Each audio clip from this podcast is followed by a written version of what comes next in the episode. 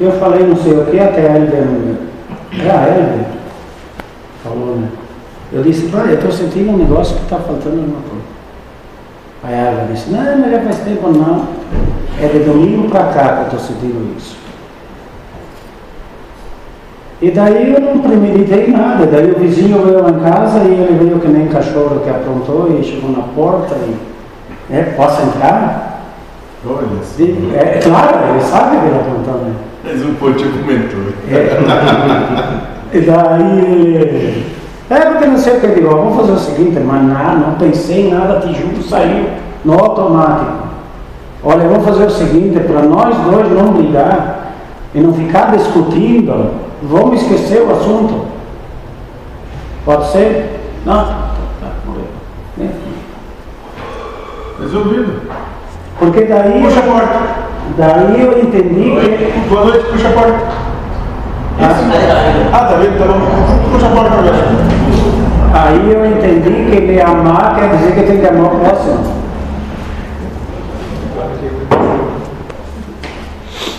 Interessante, hein, olha? É interessante. Boa noite. Interessante. Eu cheguei a essa conclusão, né? eu também fiquei. Só que eu tenho que sentir na pele, não é só o pau. Isso, é vivenciar. né? É. Sentir até os ossos se preciso for. Senta aí. Que bacana. Porque eu me lembro, teve um diálogo que falou sobre que ele ia ter uma, uma oportunidade, não sei o que, não sei o que, que ele ia te falar, ia te mostrar e tal. Amanhã ele disse que talvez tenha uma surpresa. Amanhã. Boa noite. É, porque ele, ele disse, ele disse, marque bem certinho, em 28 dias tu traz. Ah, três dias depois veio a prova. Eu vou ler o do outro. 28 dias. Botei no celular, tudo marcadinho, dia, tá, É, me quero já ver logo, então. É. Não É que nem aquele massagista. Assim como tu espera, começa por aí. É que nem aqueles massagistas. Se segura que quando o contrato é três, eu vou forçar, né? Um, é, daí ele pega o cara. Um, um, três. Bem legal, né? Um, três, pá. Que coisa. Eu acho que é isso. Ô, a moça tá pra mim, sua filha? Tá, tá descendo do ônibus, nós já tá no. Ah, já tá. Já Então tá. tá bom. Vamos No pegar. recado que tava dentro do ônibus. Bom. Que interessante, Maria. Interessante. De, de alguma coisa, em alguns momentos serve, né? Que tá se. Abriu alguma coisa servindo do trabalho. É, né? Porque Eu tinha plantado, mas não veio. folha de pimenta tá aqui a, na história. Olha, que e não trouxe bolo, nada pra nós. Bota uma folhinha aqui, serve um plástico, sabe? Aí ela estoura assim. Hoje eu congelei um pedacinho. É. E aí eu disse assim, antes de cantar o parabéns, eu quero falar alguma coisa. Eu disse assim, eu quero agradecer, fazer alguns agradecimentos. Em primeiro lugar a Deus, pelos 35 anos de sobrevida que Ele me deu, que eu não sei quantos vai ser ainda. Aí o meu irmão lá da CIP, para me embargar, disse assim, eu também não sei quantos eu vou ter. Legal. Aí disse, em segundo lugar, a minha família, que me acolheu e me ajudou para que eu tivesse um, um restabelecimento ao chegar ao ponto de estar quase que perfeito hoje, após o meu AVC. Bacana. Em terceiro lugar, a minha esposa, que me aguenta com os meus cacoetes e meus, minhas manias e me ama incondicionalmente. Isso. E aí, quando falo da família, principalmente a meus irmãos que estão me proporcionando essa festa. Tinha todos os meus irmãos, as minhas irmãs, os meus cunhados, as minhas cunhadas, os meus sobrinhos, os meus sobrinhos netos. Todo mundo junto. Tu acredita que os meus dois sobrinhos netos têm o nome do meu pai?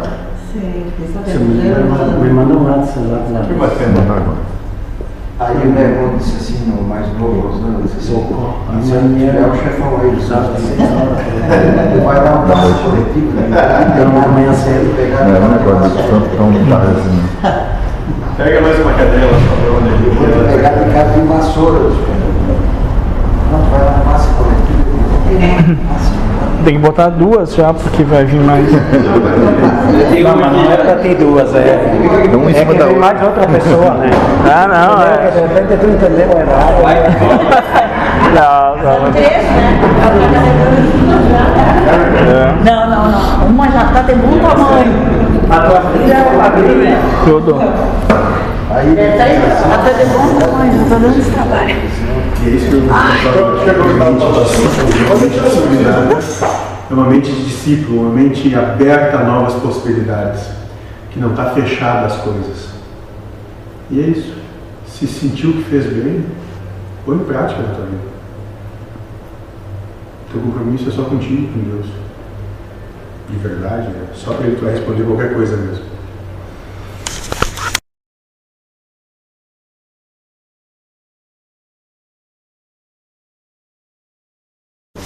Pegar um número um pouco menor, mas tá bom. 14, 30. Nós estamos em disse, Será que vamos fazer alguma coisa? Já estamos vezes quatro. Só é, é, é em cima da.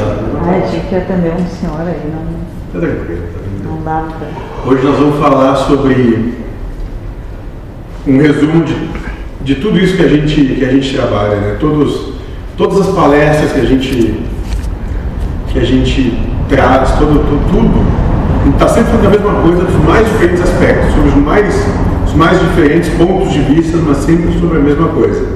E que está englobado nisso aqui, no Evangelho de Tomé, né? na doutrina espiritualista ecumênica universal. Então, espiritualista porque acredita que existe vida além da vida. Acredita que as coisas não terminam por aqui. Ecumênica porque não tem, não tem vínculo religioso. Então, o ecumenismo é aquele que agrega todas as religiões. Né? E universal porque não segrega quem quer que seja. Né? Ampla e aberta a tudo. É Isso aí, vamos começar então. Analogia 19 de Tomé. Jesus disse: Bendito aquele que era antes de existir.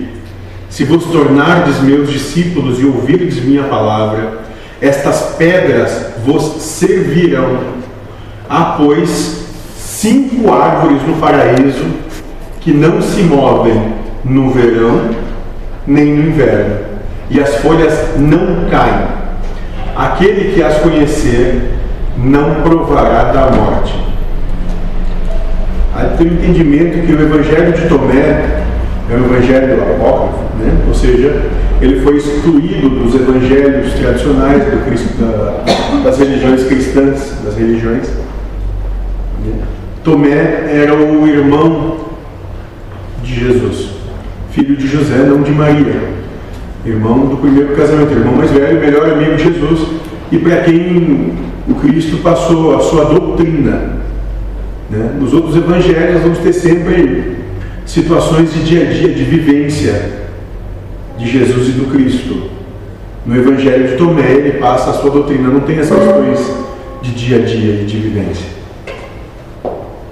Né? Sentado mesmo. Então, bendito aquele que era de desistir. O que, que ele está querendo dizer, meu irmão? Bendito é o Espírito, né? Isso, aquele que já compreendeu que é espírito, já era antes de existir. Se vos tornardes meus discípulos e ouvirdes minha palavra, estas pedras vos servirão. Aquele que é discípulo do Cristo e coloca em prática essa proposta do Cristo, né? Tem a tudo e a todos, né? como serventia, compreendem por que, que tudo isso existe. Nós estamos aqui para fazer provas, cumprir expiação, né? fazer parte da obra geral, contribuir para a obra geral, vivenciar vicissitudes. E ele vai um pouco mais longe, nós vamos trabalhar isso muito profundamente. Pois, cinco árvores no paraíso que não se movem no verão, nem no inverno, suas folhas não caem. Krishna fala dessas cinco árvores também. Aquele que as conhecer não provará da morte. E essas cinco árvores são as cinco verdades universais que valem em qualquer lugar do universo, em qualquer situação, em qualquer plano vibracional. Essas verdades são válidas e imutáveis, pois são as únicas cinco verdades universais. Nada, qualquer estado de consciência não vai mudar elas. Então aqui nós vamos falar exatamente isso. Bendito aquele que deixa antes de existir. Eu até esqueci que o Jéssica foi falar sobre isso. Bendito aquele que é bem falado na casa, no caso, por Deus, ou seja, aquele a quem Deus diz que está certo. Essa pessoa é feliz, pois pratica as coisas de maneira que o Pai ensina. Portanto, os benditos são os felizes. Aquele que é antes de existir, que nos leva a entender aquele que sabe que existiu antes desse momento, a partir do momento que existimos, nos tornamos seres humanos e esquecemos que somos alguma outra coisa.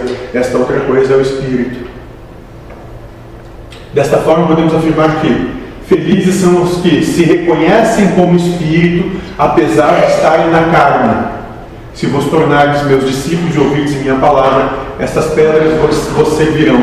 Os discípulos de Jesus são aqueles que praticam o seu ensinamento vivem o amor universal. Para nos tornarmos discípulos de Jesus, é necessário que pratiquemos o amor que Ele nos ensinou. Alguma questão aqui?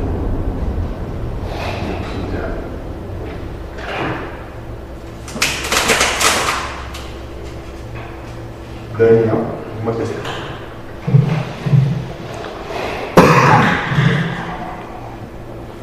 As árvores vão ser faladas ali, né? Não sei. Sabe? Eu não lembro. Mas é que lá não existe encarnação, existe espírito encarnado, não existe. é, Os discípulos de Jesus são aqueles que praticam o seu ensinamento. Até onde minha, meus lapsos de lucidez me permitem, eu procuro colocar em prática. Sucede que a mente nos tolhe a cada instante. Propõe o individualismo. É, e eu vivo nessa situação, como todo mundo. Não sou diferente de ninguém. Não sou diferente de ninguém nesse sentido. E ninguém é diferente de quem quer que seja. Todos que encarnam estão sujeitos a três. Qual todos passam. Das mesmas vicissitudes. Até mesmo porque não existe nada em, em- é, neste, nessa, nessa maia aqui que não seja proveniente de Deus, inclusive o que eu estou falando agora. Perfeito. Para quem não entende, Maya é, é uma expressão hindu que Krishna coloca, traz no Ava- Avadata Gita, no Bhagavad Gita, quer dizer ilusão, miragem. Krishna vai dizer que os seres humanos vivem Maya e dão força à Maya, vivem uma ilusão, uma miragem e dão força para essa ilusão, para essa miragem, por isso que sofrem. O Buda vai trabalhar o mesmo aspecto. E até onde eu, ilusão até, até onde eu estou me, me dando por entendido, a cada vez que eu aprendo mais, mais passo por vicissitudes. Quanto mais tu sabe, mais Ou, ou, ou talvez, ou talvez eu esteja percebendo mais, porque antes eu não percebia, estava engolfado. Porque tu tinha certeza antes que estava certo? Exatamente. Agora tu já tem dúvida. E esse, e esse é o nosso trabalho. Te encher de dúvidas, tirar tuas certezas. Aí embola o meio de campo. É pênalti na área. Vamos embora. né? É que eu falo com ele sobre chá, que eu já desconstruí esse negócio. Ele está sendo muito extremista, assim, não é os termos extremista, mas muito radical com esse negócio. Mas é o cara tem que tentar ser um pouco radical para conseguir um pouquinho, né? Se o cara for pouquinho, ele não consegue nada, assim, de tentar vencer essa ilusão aí. Porque a grande questão é se tu continuar dando margem para as coisas, as coisas vão continuar te possuindo. Até mesmo porque, ser até mesmo porque Deus dá velocidade a cada um como tem que ser. de acordo com o que precisa e merece, Tá. de maneira justa e perfeita. É isso. Não deve ter se afobar, não. Isso. Não, pelo contrário. Vai rindo. Se dá, dá. Se não dá, não dá. Tá tudo bem. O problema é ter problema com o que acontece. O problema é ter problema. Exatamente. O problema, é o, o problema é que a gente enxerga. Problema no que é perfeito. Né? Essa é a ilusão. Enxergar o problema é o Maia, é a miragem que Krishna fala. É a ilusão. E a gente dá, e ele vai falar que vai falar força de Maia. Força da ilusão é isso. Quer dizer que o problema é muito sério. Não é, só está aqui, ó. Só está aqui. Isso é preciso entender os seus ensinamentos, ou seja, ouvir as suas palavras. Quem isto fizer não precisará de posses materiais, e o mais simples dos elementos da natureza, a pedra, lhe bastará. Aquele que conjugar o amor universal não precisará de ouro ou de qualquer outro metal nobre, apenas apenas uma pedra servirá. E para a gente continuar, há cinco árvores do paraíso que não se movem nem no verão, nem no inverno, e suas folhas não caem. Né? A árvore possui um sentido bíblico de fonte da vida, ou do conhecimento necessário para a vida na carne. Lembra a árvore do conhecimento? A árvore do centro do jardim, do Éden. É isso que também simboliza a história de Adão e Eva.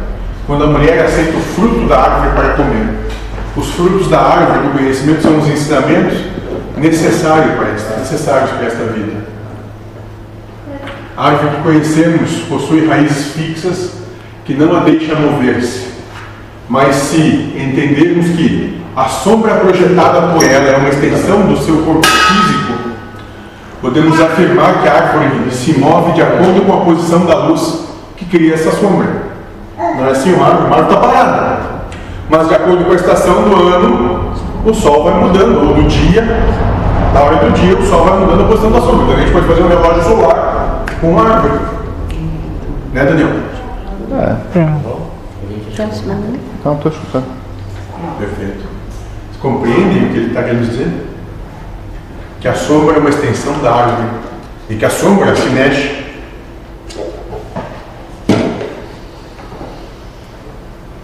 E esse é o motivo da colocação das estações do ano.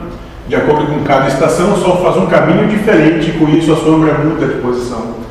Entretanto, as árvores citadas por Jesus não se movem, ou seja, a fonte de energia onde estas árvores se banham, Deus, está sempre na mesma posição no universo. Só existe uma coisa imutável, essa coisa imutável é Deus. Todo o resto muda, todo instante. A árvore seria o espírito e o ego seria a sombra? Eu não entendi essa história da sombra. É É, tá. E aí eu não entendi. E aí eu não entendi. Essa árvore não se move, quer dizer, a, a sombra dele também não se move? Cinco árvores que não se movem, Nem a sombra. nem a sombra. Ai, Por quê? não tem sol. Porque elas, não, porque elas recebem, têm a sua fonte de energia em Deus. Porque Deus é imutável. Deus é o único pronto, é o único perfeito. Sim, e vamos desdobrar essa árvore aí. Calma, ele vai chegar. né? Não, Tem 72 slides, cara. Vai longe. Fica tranquilo. Mas a gente tem que dar a compreensão, porque tem que trazer o, o entendimento devagar para poder chegar no Evangelho. Deus é imutável porque é causa primária de todas as coisas e porque é justiça perfeita no universo, amor sublime. Né?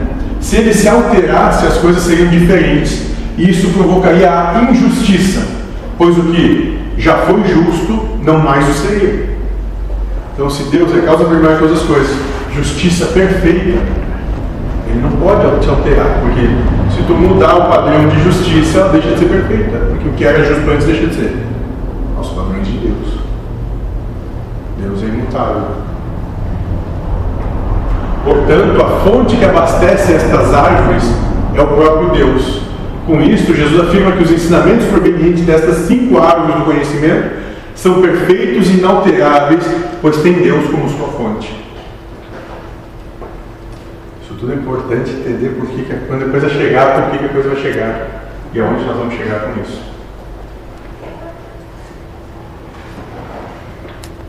Conhecimento sempre foi e sempre será exatamente o mesmo, pois a sua fonte, Deus, nunca foi alterada e por isso as folhas da árvore do conhecimento não caem. Desta forma, podemos afirmar que o conhecimento destas árvores é completo em toda a sua essência, mesmo que não tenhamos até agora conseguido entender todo ele. Aquele que as conhecer não provará da morte. Os ensinamentos destas árvores do conhecimento levam o ser humano a entender que ele não precisa passar por uma morte. Fonte da juventude, em outro ano. Não reencarnar mais? Não reencarnar mais? Isso. A pedra filosofal, né, na, na, na Idade Média, está tudo baseado nisso aí. É a mesma coisa. É o mesmo conhecimento, só colocado outra forma. Então, até agora entendemos que a morte é um processo de transformação de vida que o ser humano sofre. Por esse processo, o ser humano se transforma em alguma outra coisa que irá viver em outro local. Dentro da concepção geral, com a morte, o ser humano se transforma em alma ou espírito, de acordo com cada crença, e vai habitar o céu ou o inferno de acordo com o seu merecimento. Isso é o que todas as doutrinas religiosas pregam. Isso aí não tem a ver mais com a vibração em que ele se encontra, não? Isso, volto a dizer, isso é o que todas as doutrinas religiosas pregam.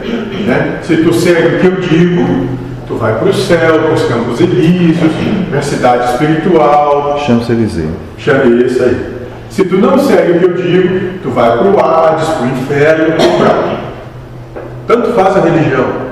O processo é o mesmo. Vocês compreendem isso?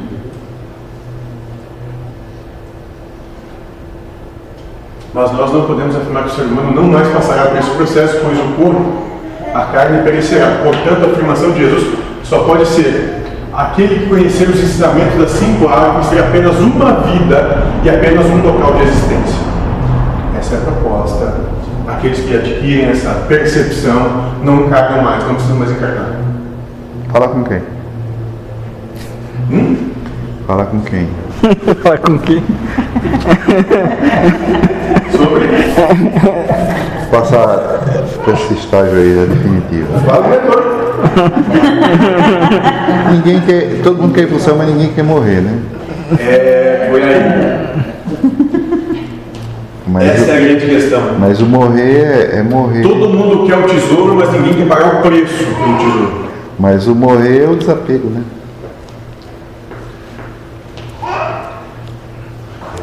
É desconstruir a si mesmo. Essa é a verdadeira morte. Enquanto tu acreditar que existe, tu vai acreditar que tu é o ego. E tu não desencarna. Fica na terceira fase da encarnação. Alguma dúvida até aqui?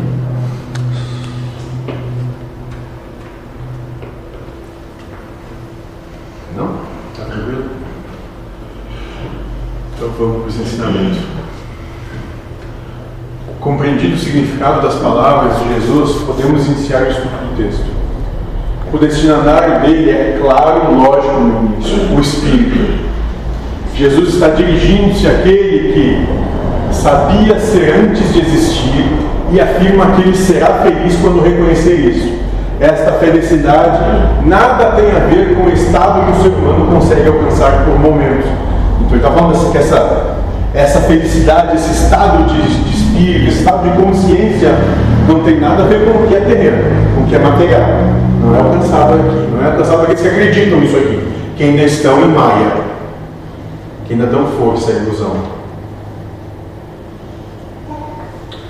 Jesus está falando da felicidade universal, aquela que os santos alcançam, aquela que cria uma felicidade coletiva e não aquela que apenas permeia desejos próprios. Então, esse é um tópico muito interessante para a gente trabalhar na nossa existência. Felicidade universal é aquela que os santos alcançam, aquela que cria uma felicidade coletiva e não aquela que apenas permeia desejos próprios para aí já está identificar bem a questão do individualismo. Se contempla os teus desejos próprios, não é felicidade universal. Para Deus só existe felicidade quando todos os seus filhos estão felizes e não quando apenas um ou um grupo está. A felicidade hoje conhecida no planeta é assim, né? Então, ou tá os, os brancos ou os amarelos, ou os verdes ou os azuis, ou os vermelhos ou os pretos. Tudo polarizado. Tudo polarizado, perfeito. Toda a proposta de evolução do planeta é fim da polaridade. Fim de bom e mal, certo e errado, justo e injusto. Fim de tudo isso. Para que o ser humano sinta-se feliz, é necessário que suas vontades sejam satisfeitas. Quando todas as coisas acontecem da forma que ele quer, ele encontrará a felicidade. Entretanto, para se ter essa felicidade, alguém tem que ficar infeliz ou contrariado, fazendo o que não deseja. Então, se a tua felicidade for ganhar a Mega Sena, alguém tem que perder. Ou muitos. Isso não é felicidade. Isso é desejo saciado. Fala.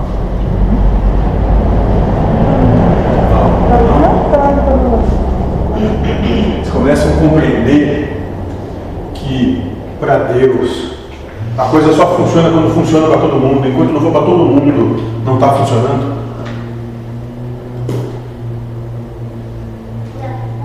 Enquanto um ainda tiver um pensamento individualista, está todo mundo no mesmo barco. É isso. Ninguém vai chegar a Deus sozinho. Por isso que a gente já encarna coletivamente para aprender a amar o próximo como a si mesmo. Dessa forma, Jesus inicia convocando os espíritos para alcançarem esta felicidade universal de ser espírito e viver na glória de Deus. Para isso, diz que o espírito deve tornar-se seu discípulo, ou seja, praticar o que ele pratica, seguir o exemplo que ele dá. Qual é o exemplo do Cristo? Amor incondicional. Não importa que te preguem numa cruz, tu não acusa quem quer que seja.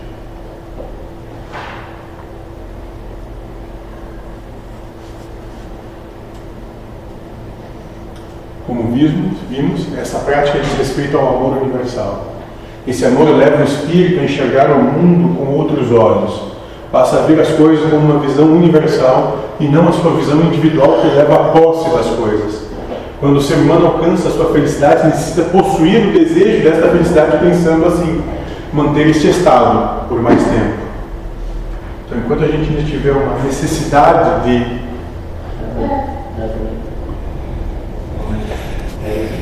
não chegamos lá.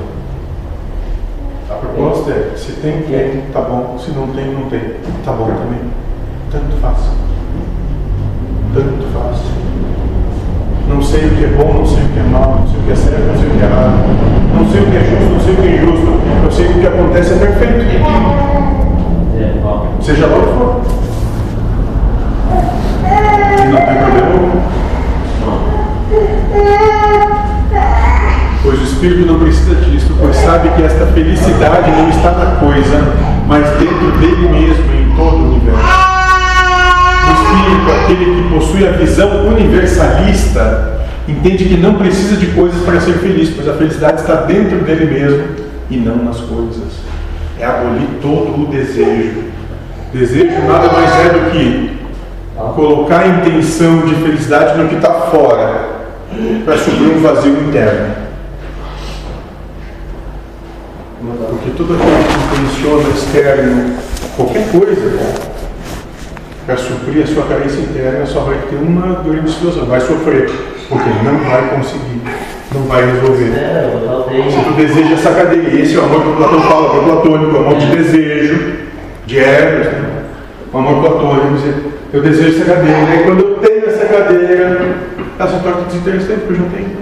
A outra é mais legal, essa eu já tenho. O ego funciona dessa maneira. É uma fome saciável. Não importa o quanto ele tenha, ele quer mais. E daí a gente vê que na sociedade a gente diz que você tem que, você tem que ir para a escolinha, para ser alfabetizado, para conviver. Aí depois você tem que fazer, primeiro grau, primeiro grau. Fundamental. Hoje é, você tem que ir para fazer o fundamental, porque o fundamental é legal, sai da escolinha, o fundamental, o pessoal já é mais velho, mas é muito legal.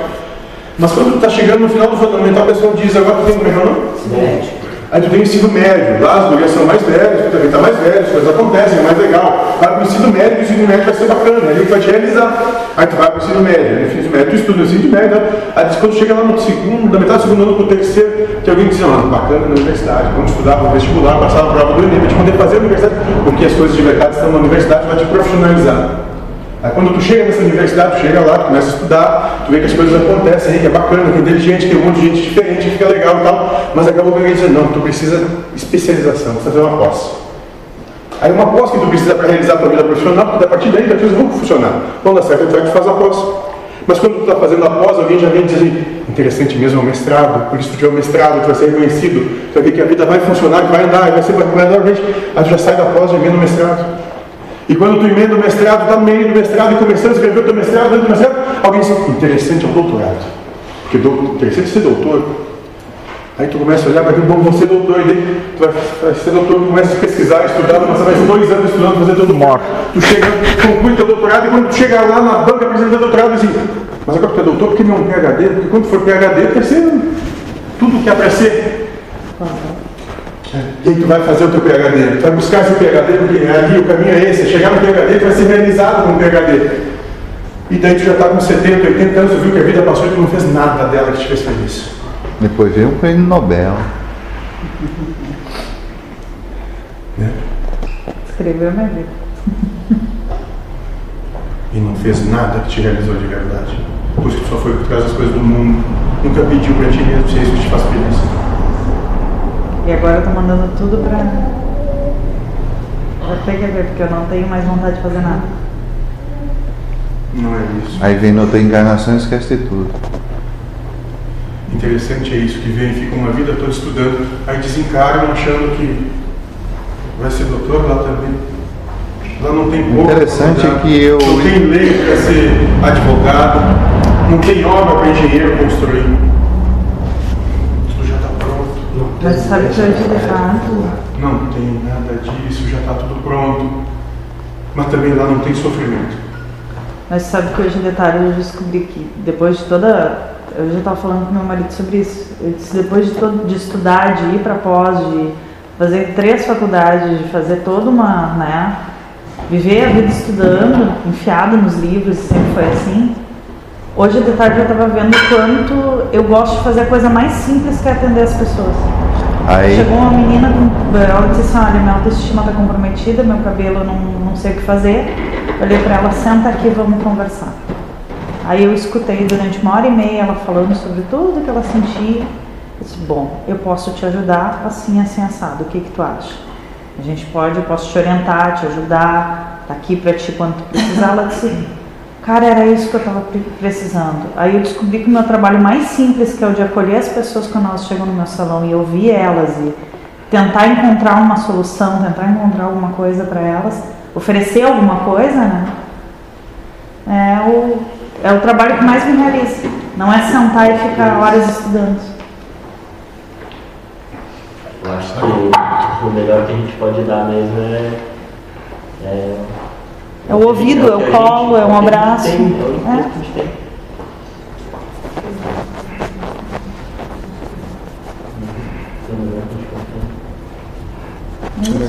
Porque o meu trabalho real é acolher. Tudo aquilo que eu estudei, Eu também é meus Essa é a proposta da amorosidade. aí eu entendi por que, que eu vim parar aqui e vim parar na conciliação. E em vez de ficar com o médium de passagem, me colocaram para conciliar. Porque o tempo inteiro, me, desde que eu entrei, me botaram para conciliar. Aprender a conciliar. Porque é o que eu faço saúde. E é o que eu, falo, o que eu preciso mais aprender é conciliar. Aí começou a fazer sentido. E conciliar a própria vida. né? E conciliar a própria vida. Oh, E em salão de beleza, é salão de beleza que trabalha, né? A gente, eu trabalhei oito anos. É o lugar que a gente mais uh, trabalha esse lado, porque a gente é amiga, a gente é psicóloga, de tudo um pouco também. Porque atende várias mulheres durante o dia com vários problemas. E é aquele horário que elas têm para elas de madeira. Né? E aí Nossa, acabam cromadeira. que elas desabafam com a gente, Uma né? cromadeira. É, e muitas vêm pedir ajuda, socorro. É, Algumas mulheres estão sofrendo violência no lar, vêm pedir socorro no salão. E agora está tendo treinamento para saber fez. encaminhar e acolher o que, que pode fazer, o que, que não pode. né? Então eu descobri que é o mais simples, é o que menos eu precisava canudo, foi o que mais. Eu né? prendo, penduro lá. Eu penduro. Isso. Para ter uma crítica digna, não precisa de nada do que o mundo diz que é importante. Não. E aí também tu disse que quando começa a botar as dúvidas, pra mim começou a dizer vai dar conta. Simbolalmente, pronto, porque daí quando eu botei dúvida eu pensei, bom, se eu tô com dúvida eu não preciso responder. Eu não sei. Souber para o problema. E normalmente a, a pessoa aumenta tanto o padrão de vida que pode ganhar fortunas e não consegue se manter, né? Tem mais precisa para manter o tempo. É. E daí o, o lucro, o que sobra, quase a mesma coisa, né? Rico é aquele que menos precisa, né? É, Esse é. Mas eu acho essa é a percepção. A felicidade está dentro dele e não nas coisas. Lá já se dizia isso. 5 mil anos atrás já estão dizendo isso, há 8 mil anos, há 40 mil anos estão dizendo isso. Mas para alcançar esse estado é necessário que o ser humano, e veja que está entre aspas, né? primeiramente se reconheça como espírito que é e conheça os cinco ensinamentos básicos da vida, as cinco verdades universais. Sem esse entendimento não há, é muito complicado.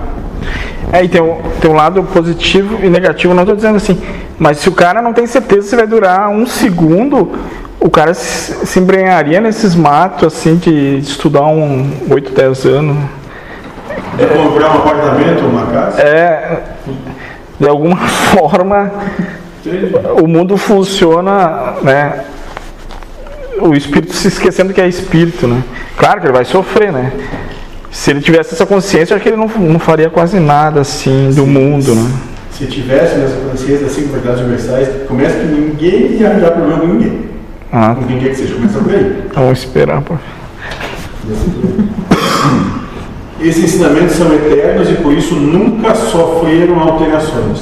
Desde o início dos tempos estiveram presentes em todas as transmissões de Deus aos espíritos na carne, mas não foram compreendidos porque o homem não deixou de ser o que era naquele momento, ser humano, para ser o que era antes, espírito. Então vamos para cada um desses ensinamentos. Primeira verdade universal, primeira árvore que, não, que a sombra não se move. Não existe o ser humano. Eu sou um espírito.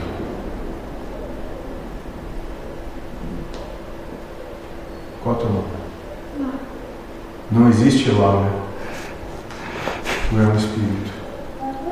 Se tem que Laura, Josué, tanto faz, Daniel, tanto faz. Isso é o gênero de prova escolhido de cada um, é o ego. E o, Não es- é o que vocês são. e o espírito não tem nome mesmo. Eles não, eles não se, eles não, eles não Não se, tem nome, não tem forma, não tem cor, não tem peso, não tem altura, não tem olho, não tem braço, não tem nariz, não tem boca, não tem sexo, não tem nada que é possível reconhecer pela mente. Tanto é que quando Kardec pergunta isso, o Espírito da Verdade, o da Verdade vai dizer, tu não consegue compreender, então para ti é um brilho. Pronto. É a única acepção possível que a mente pode ter. É um brilho. Um fato, um estado de um fato de luz. Só. E nem isso é. E nem isso de verdade. Não existe o ser humano, eu sou um espírito. Se o ser humano reconhece que existia antes de ser, é necessário que ele entenda-se como espírito. E se tu sabe que tu é um espírito, que não é Laura, o problema o espírito tem com o que acontece com Laura. Por isso que ele te disse, tem que ser um espectador da vida. Olhar, não é nem. Tu não está nem no teatro, tá no cinema, tu não pode lá mexer, porque tu não vai mexer em nada. Tu só vai ficar olhando. É, Deixa que Laura se dê mal, o problema é da Laura, não é dos filhos. nós tínhamos entendimento que nós éramos o ator do personagem. E agora até isso não é, é só o espectador. Exatamente. Eu quase apanhei essa semana por causa disso. A minha mãe me bateu. Mas não dá pra falar, porque não tem ouvidos de ouvir. É, não, é que ela tava lutando comigo por causa do meu primo, que ele usa drogas, né? E ela tava enlouquecida porque ela queria colocar ele numa clínica, queria colocar numa clínica, clínica ela veio pra cima de mim. Aquilo começou a me fazer mal, o jeito dela falar, porque eu disse, mãe, não preciso ouvir isso. Não é da minha conta, né? Não sou eu que posso mexer com isso. Tá eu tudo ok. capacidade para essa situação. É, não, não, não, é- não me envolve uma coisa que não é minha. Aí ela começou, daqui a pouco eu disse pra ela assim, mãe, sabe o que, que tu deseja pra ele? Ela o quê? Boa morte. Quer te matar? Quer fazer isso? Boa morte. Fique à vontade. Ele tem o direito de seguir a vida dele. Como ele quer, se não quer ir pra clínica, deixa ele se matar. Ui. O traficante quer, quer matar? Deixa matar. Vai fazer quer fazer alguma coisa por ele, ama ele, ama a droga e o vício também. Respeita o sofrimento dele, respeita. Foi isso que eu disse pra ela. Meu Deus, essa mulher me xingou tanto, tanto. tu tá louca? Tu não fala isso! Se fala isso na frente da tia, ela te mata. Eu digo, mas o que? Mas ela pode te matar, né? Tu- Ela pode te matar, mas tu não pode. É, mas aí tu, assim, mas se matar é Deus matando Deus também. Mas deixa, deixa a mas, criatura. mas aí no teu íntimo tu pensando assim, não estressa meu bebê, né? É, não me estressa. Não me estressa. Já tô com os hormônios fortes da pele. Então não me estressa. Mas aí interessante, Daniel, é o seguinte. É um drogado e um perturbado. Vai perturbar outro também?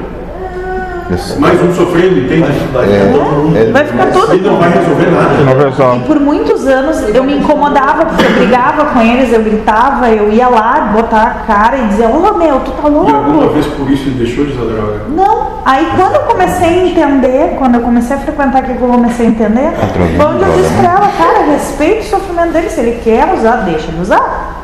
Se os caras disseram que vão matar ele, deixa matar, boa morte. Foi uma escolha tua, não foi minha. Até porque se E eu não posso te meter agora, ele vai morrer também. Ou tu paga a dívida, ele volta a consumir e daqui a seis meses volta também a consumir. disse pra ela, adiantou brigar? Não adianta. Ele quer ser ajudado? Não quer. Ele optou pela vida dele e é o gênero de prova que ele escolheu. Tu não tem nada a ver com isso, eu muito menos. Então, E o entendimento que a gente tem que ter é o seguinte: quando é que isso muda? Porque esse ciclo pode mudar também. Quando há mudança de estado de consciência. Mas não é o estado de consciência dela, da mãe, da tia, não, rapaz. né? Né? Ela deixa de sofrer porque mudou o estado de consciência dela. Ela viu, "Bom, mas eu realmente não tenho o que fazer. Eu já fui lá 100 vezes, dar um esporro nele, brigar com ele, sei lá, soquear, porque tem capaz de soquear, ela é nervosa. Não, eu já soquei ele, já bati no pai dele, nele, no irmão. É. A gente já se pegou. Não, tentou agredir minha mãe, eu parti pra cima dele, É. parti nele. E não adiantou nada. Mas não adiantou. E hoje em dia eu disse pra ela, ó, se os traficantes baterem na tua porta e te cobrarem dívida dele, porque tu tá te metendo no meio, eu só vou te dizer assim, ó, boa sorte. Ai, minha filha, como tu é cruel. Não, eu não vou me meter, a opção é tua. Esteja ciente, eu não me é meto mais. necessário passar por isso. Tu não precisa, mas tu quer fazer, eu não vou. Até com ela eu tô assim ultimamente. Eu disse, ah, quer fazer, faz, mas eu não tenho nada a ver com isso. é a mesma coisa Não que eu, que eu levei em consideração assim um- uma força de vontade muito grande, né? Porque o Josué ele era viciado em cigarro, ele fumava Josué é irmão dele, sabe? duas, É, tá, mas ele- Mas é meu irmão, Josué. Falou É, começa de novo. duas, três carteiras de cigarro por dia. Aí eu falei assim pra ele, assim como a gente tá conversando assim, tu tá ganhando o que com isso, hein? Tu tá aí, tu tá aí escarrando sangue aí, porque já tava nesse pé, né? Escarrando sangue aí de vez em quando que eu vejo. E onde é que tu vai, o que é que vai ganhar com isso? Aí ele olhou assim, que jogou, nunca mais ouvi ele fumando. Parou. Foi o momento dele, foi o. Despertou. foi o- Alguma coisa deu Foi dele. assim, ó. Mas é quando a pessoa quer. Ele, ele se Isso, mas ele, que ele podia dizer, tô ganhando nada, mas também o que tu ganha se é. É, mas é, parece que é- é- era o momento de- dele ouvir. Sim, não, exato, pode ser, mas tu tem que estar preparado porque pode ouvir isso também. Aí coisa pior já era o tempo todo que eu ouvi. Eu não sei mesmo, então tá tranquilo, né? Então, a percepção é essa. A primeira verdade universal. Não existe ser humano, eu sou um espírito. Isso liberta. Quando tu trazer isso para o teu dia a dia, para a tua vivência o tempo todo, isso te liberta das coisas do mundo. Eu não sou ser humano, eu sou espírito. Eu não sou Josué, eu sou espírito. O Espírito é gerado por Deus, por isso é seu filho. Se formos buscar a definição do Espírito nas transmissões dos enviados de Deus, encontraremos em Allan Kardec, no seu livro dos Espíritos, a informação de que o Espírito é o princípio inteligente do universo. E apesar dessa definição clara, mais adiante a espiritualidade afirma, no mesmo livro, sobre a forma do Espírito, na pergunta 88, dizendo os espíritos têm uma forma determinada, limitada e constante. O Espírito da Verdade vai responder para vós não, para nós sim. O Espírito é, se quiser, uma chama, um clarão ou uma centelha etérea, que é o que nós falamos antes. Né? Então fica então o aviso. Não podemos reconhecer o Espírito por sua forma, pois ainda não a entendemos. Então, quando a gente vê uma entidade, um sonho se mostrando de um jeito, tendo a aparência da minha mãe, do meu pai, do meu tio, da minha. Isso não é, isso é ego. Não, não trevas. Portanto, se queremos saber quem somos nós, os espíritos que habitam uma carne, temos que procurar a nossa ação e não a nossa forma. Então é pela conduta moral que os espíritos se reconhecem. Eu tenho.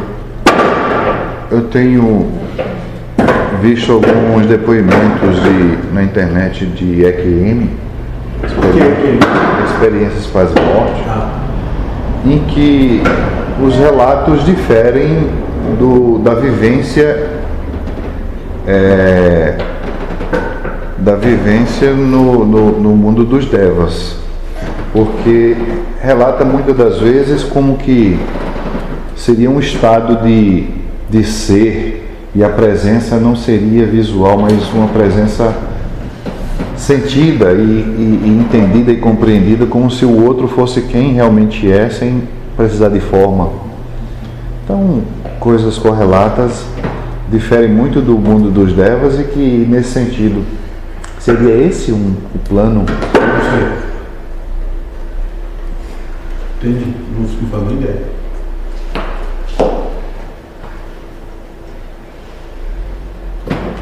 Então não podemos reconhecer o Espírito por sua forma, pois ainda não o entendemos. Isso é muito importante. Então, muito cuidado com isso, se chama de viagem astral. É, Essas situações, porque isso tudo é inserção em mundo de devas. Para quem não entende o conceito de mundo de devas, também vem do hinduísmo, através de Krishna. Nós temos que compreender que a encarnação tem três fases. A primeira fase é a fase da preparação dela, nós escolhemos o gênero para o escolhido, e ela se encerra quando nós nascemos. Nós chegamos na vida material. Né? A segunda fase vai de quando nós nascemos até o nosso desencarne da vida material, até o fim da morte física. Né? Até a morte física, é a segunda fase. A terceira fase, que é o mundo dos devas, é do cessar da morte física até o se desprender do ego. Se desprender da Laura, do Lisomar, do Josué, do Daniel, de quem for. Para voltar a ter uma, um estado de consciência de espírito. Daí se começar aqui já adianta bastante. Né? já cessa muita possibilidade de sofrimento depois. Entendeu? Então, vamos voltar ali. Não existe ser humano, eu sou um espírito. Primeira verdade universal.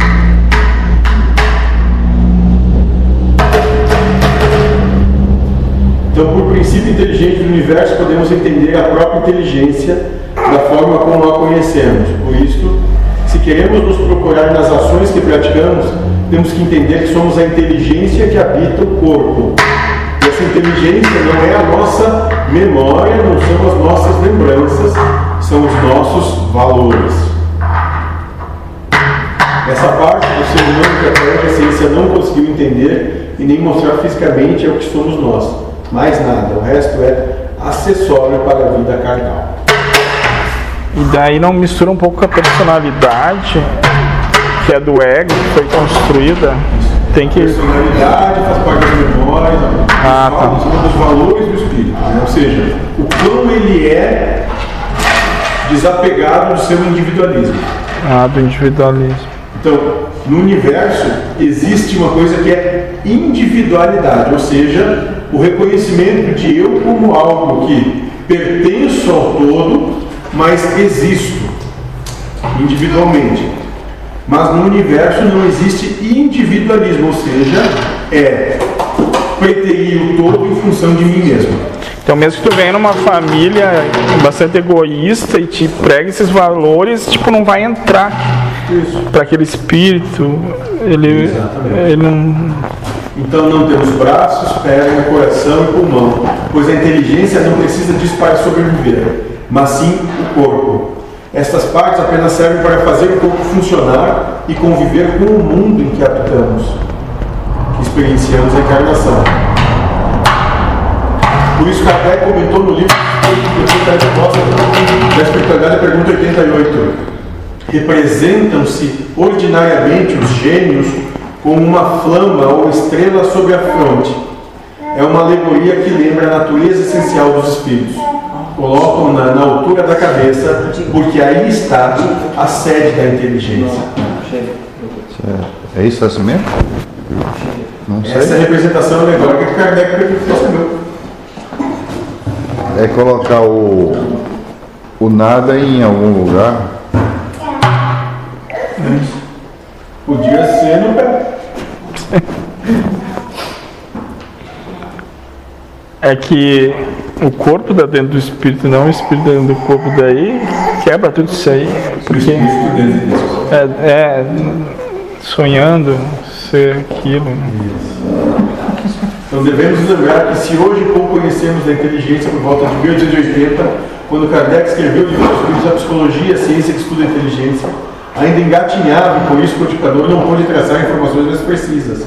Hoje podemos conhecer a inteligência como a capacidade de receber informações e sentimentos, analisar, tomar decisões e comandar a prática de atos. Esta é a função do espírito dentro do corpo. Tranquilo, né? Então a visão ser humano aconteceu por dois motivos. Primeiro físico. O homem desconhecia esta informação e, ao contemplar a sua imagem, o que via era apenas o corpo físico. Nem os órgãos internos ele conhecia, por isso nasceu nele o sentimento de que ele era tudo. E esse sentimento foi sendo passado pelas gerações, apagando a memória espiritual. Sentimento atávico das nossas culturas, né? Isso, verdade, exatamente, crença, verdade criada, cultura. Exatamente isso. A gente sempre abdica do espiritual em prol da nossa cultura.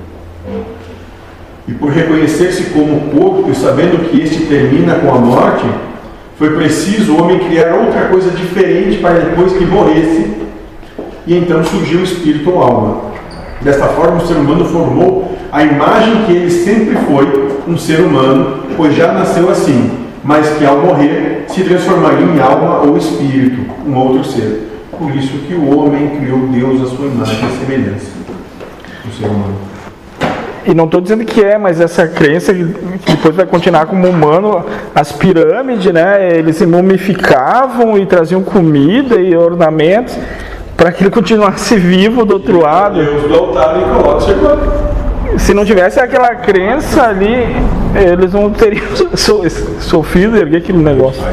Eu tô- A gente faz, porque eu É. estava conversando com a minha amiga e ela acredita que ela vai morrer, o corpo dela vai ficar lá embaixo da terra apodrecendo, mas ela vai voltar naquele mesmo corpo. Isso. é, Eu fiquei pensando assim, meu Deus, mas é biologicamente impossível. Os evangélicos, Vai virar católicos, Os velhos vão te comer. Os Aí eu assim. falo assim, mas é verdade. Mas, não, não, é, mas cada um tem o direito de acreditar no que quiser. Não tem problema nenhum. Não, acredito que. Aí, Olha, Exatamente. é difícil acreditar que ele acredita nisso. Ah, mas a gente não vai julgar. Ah. aqui a Bíblia, por algumas in- interpretações que eu já ouvi, é que diz assim, não, para Deus tudo é possível. Então, é, ele vai ressuscitar os mortos, vai, é, vai. É essa história. Sim, tem isso, mas não é só isso. A gente tem que entender que a- originariamente isso foi escrito em aramaico. Aramaico é um alfabeto que tem 3 mil verbetes, 3 mil palavras. Nós us- usamos no português em de 10 mil e o português tem mais de 150 mil palavras. Então é uma língua muito pobre. Então, ressurreição, reencarnação, são- N, N conceitos que estão envoltos na mesma palavra. E cada um usa o conceito que, que melhor ele. Cada um tem o entendimento que É quer. isso, ele provém de acordo com o seu- com a sua verdade. Essa é a questão. Já foi escrito na série. Mas então tinha poucas palavras, aí dava uma pouca margem para interpretação coisas. Não, dá muito mais margem de interpretação, porque quanto mais palavra, mais específico é. Se eu disser, a tua camisa é de cor clara, e se eu disser, a tua camisa é de cor laranja, mas qual o matiz de laranja? Mas É um laranja mostarda. Mas qual claro? E a água clara, exatamente. Vai do branco ao cinza escuro, dependendo da. Porque para mim pode ser preto ou preto, escuro ou preto. E se o cara for daltônico? E, é, Entende? Não vai enxergar nunca. Entende? Então, quanto menos verbete para uma possibilidade de O entendimento. daltônico nessa questão ele é o que a gente não consegue entender que o outro pensa. E até isso é perfeito, né?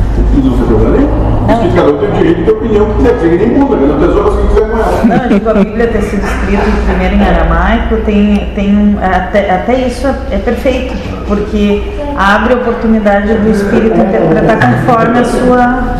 Isso. A seu esclarecimento, né? Foi em aramaico, aí foi traduzido para o grego, copta, aí depois para o grego, aí depois para o latim, aí depois para o francês para depois para o português. É um telefone sem fio. Isso. E que de acordo com cada tradutor, uma um entendimento. Interpretações e interpretações de alguém. Lembra no vídeo? É uma lógica perfeita. Então, o segundo motivo tem mais a ver com a missão do Espírito na carne. Segundo a Bíblia Sagrada, o homem foi expulso do paraíso, veio habitar o planeta Terra por um motivo, o fato de Adão e Eva terem comido o fruto da árvore proibida. Entretanto, isso tem um simbolismo, como tudo que vem escrito sobre as informações para o Espírito. Qual é o fruto da árvore proibida? Árvore do quê? Do conhecimento. Árvore do conhecimento. Conhecimento de quê? Conhecimento de achar que sabe o certo e errado das coisas, o bom e o mal, o justo e o injusto, o belo e o feio. Conhecimento de polarização, polaridade. Tanto que eles se cobrem, né? na história eles se Isso. cobrem logo, logo após que eles se reconhecem como Porque eu tenho vergonha de Deus. E nós usamos roupa até hoje, porque nós temos vergonha de Deus. Exatamente isso. Eu tenho vergonha de Deus. É engraçado que nas, em algumas, grande parte das colônias de indígena, quando eu fui, o pessoal tinha muita questão do despir, mas era se despir da questão social, se despir, se ver como igual, Isso. né? não ter vergonha daquilo que veio, de como veio ao mundo. E era muito interessante, assim, porque era um pessoal muito pacífico, muito tranquilo. Esse aqui tem um som premonitório que do futuro lá, eu digitei já. Pois eu As pessoas estavam. agora. As pessoas tudo sem agora ele captou. As pessoas tudo sem roupa.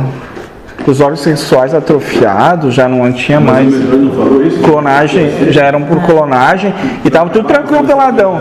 Eu pedi se ele tava pelado no sonho e ele disse que não reparou nele. Né?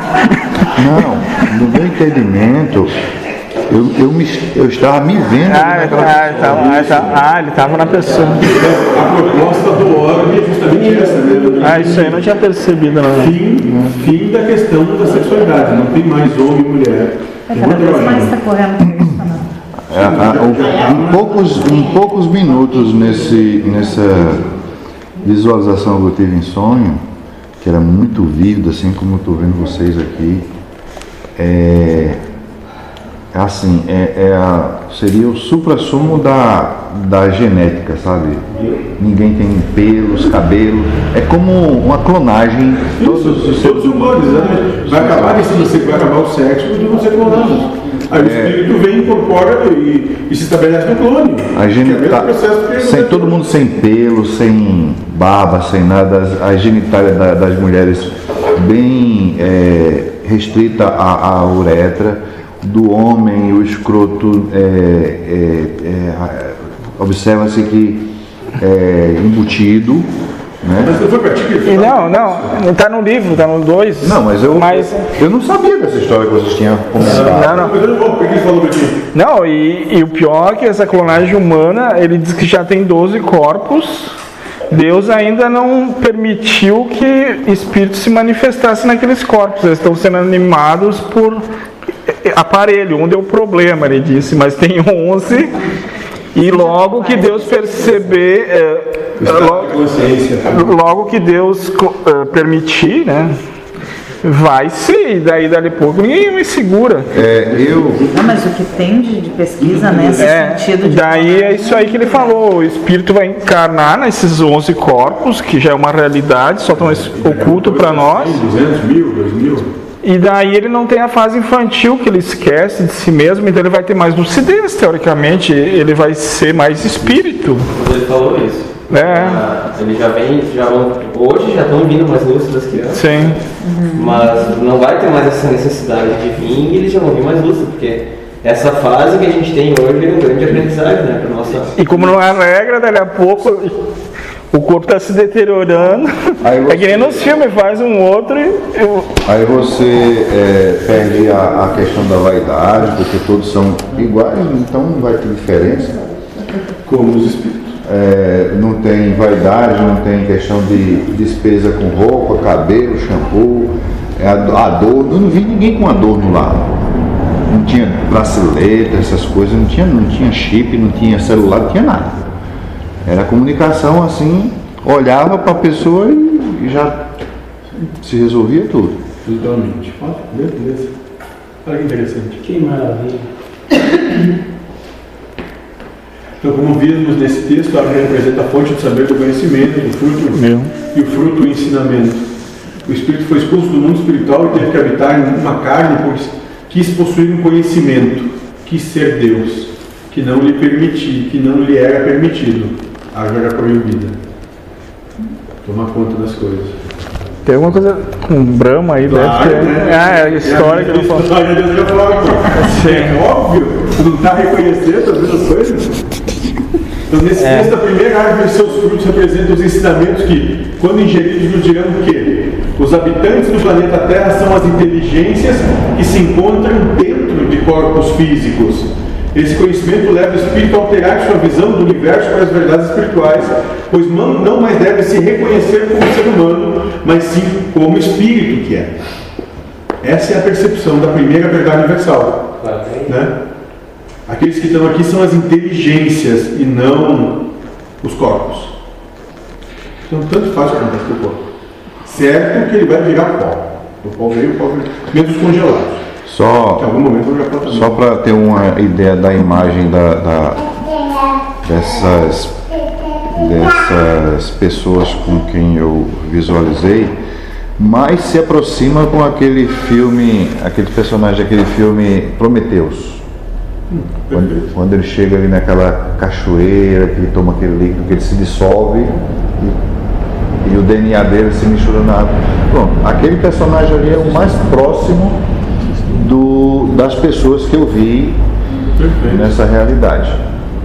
E vem uma imagem assim. Que deve estar já existindo, né? Em plano paralelo, ele só acessou para Claro. Estão prontas. sim, é mudam. para nos trazer a informação. Esqueci o termo aí, mas Para ter uma mente disciplinada, aberta a novas possibilidades. E os trabalhos são. Tem muito escravo lá trabalhando para eles, porque, é, assim, é, eu acho que a energia solar, esses robôs, essas coisas, né, faz tudo. Eles simplesmente vivem para. Para ser feliz. ser Sabe, feliz, é. Não vai precisar mais viver do seu suor que foi comeu do fruto da árvore proibida, agora vai ter que viver do teu suor, vai ter que plantar para colher, aquela coisa toda.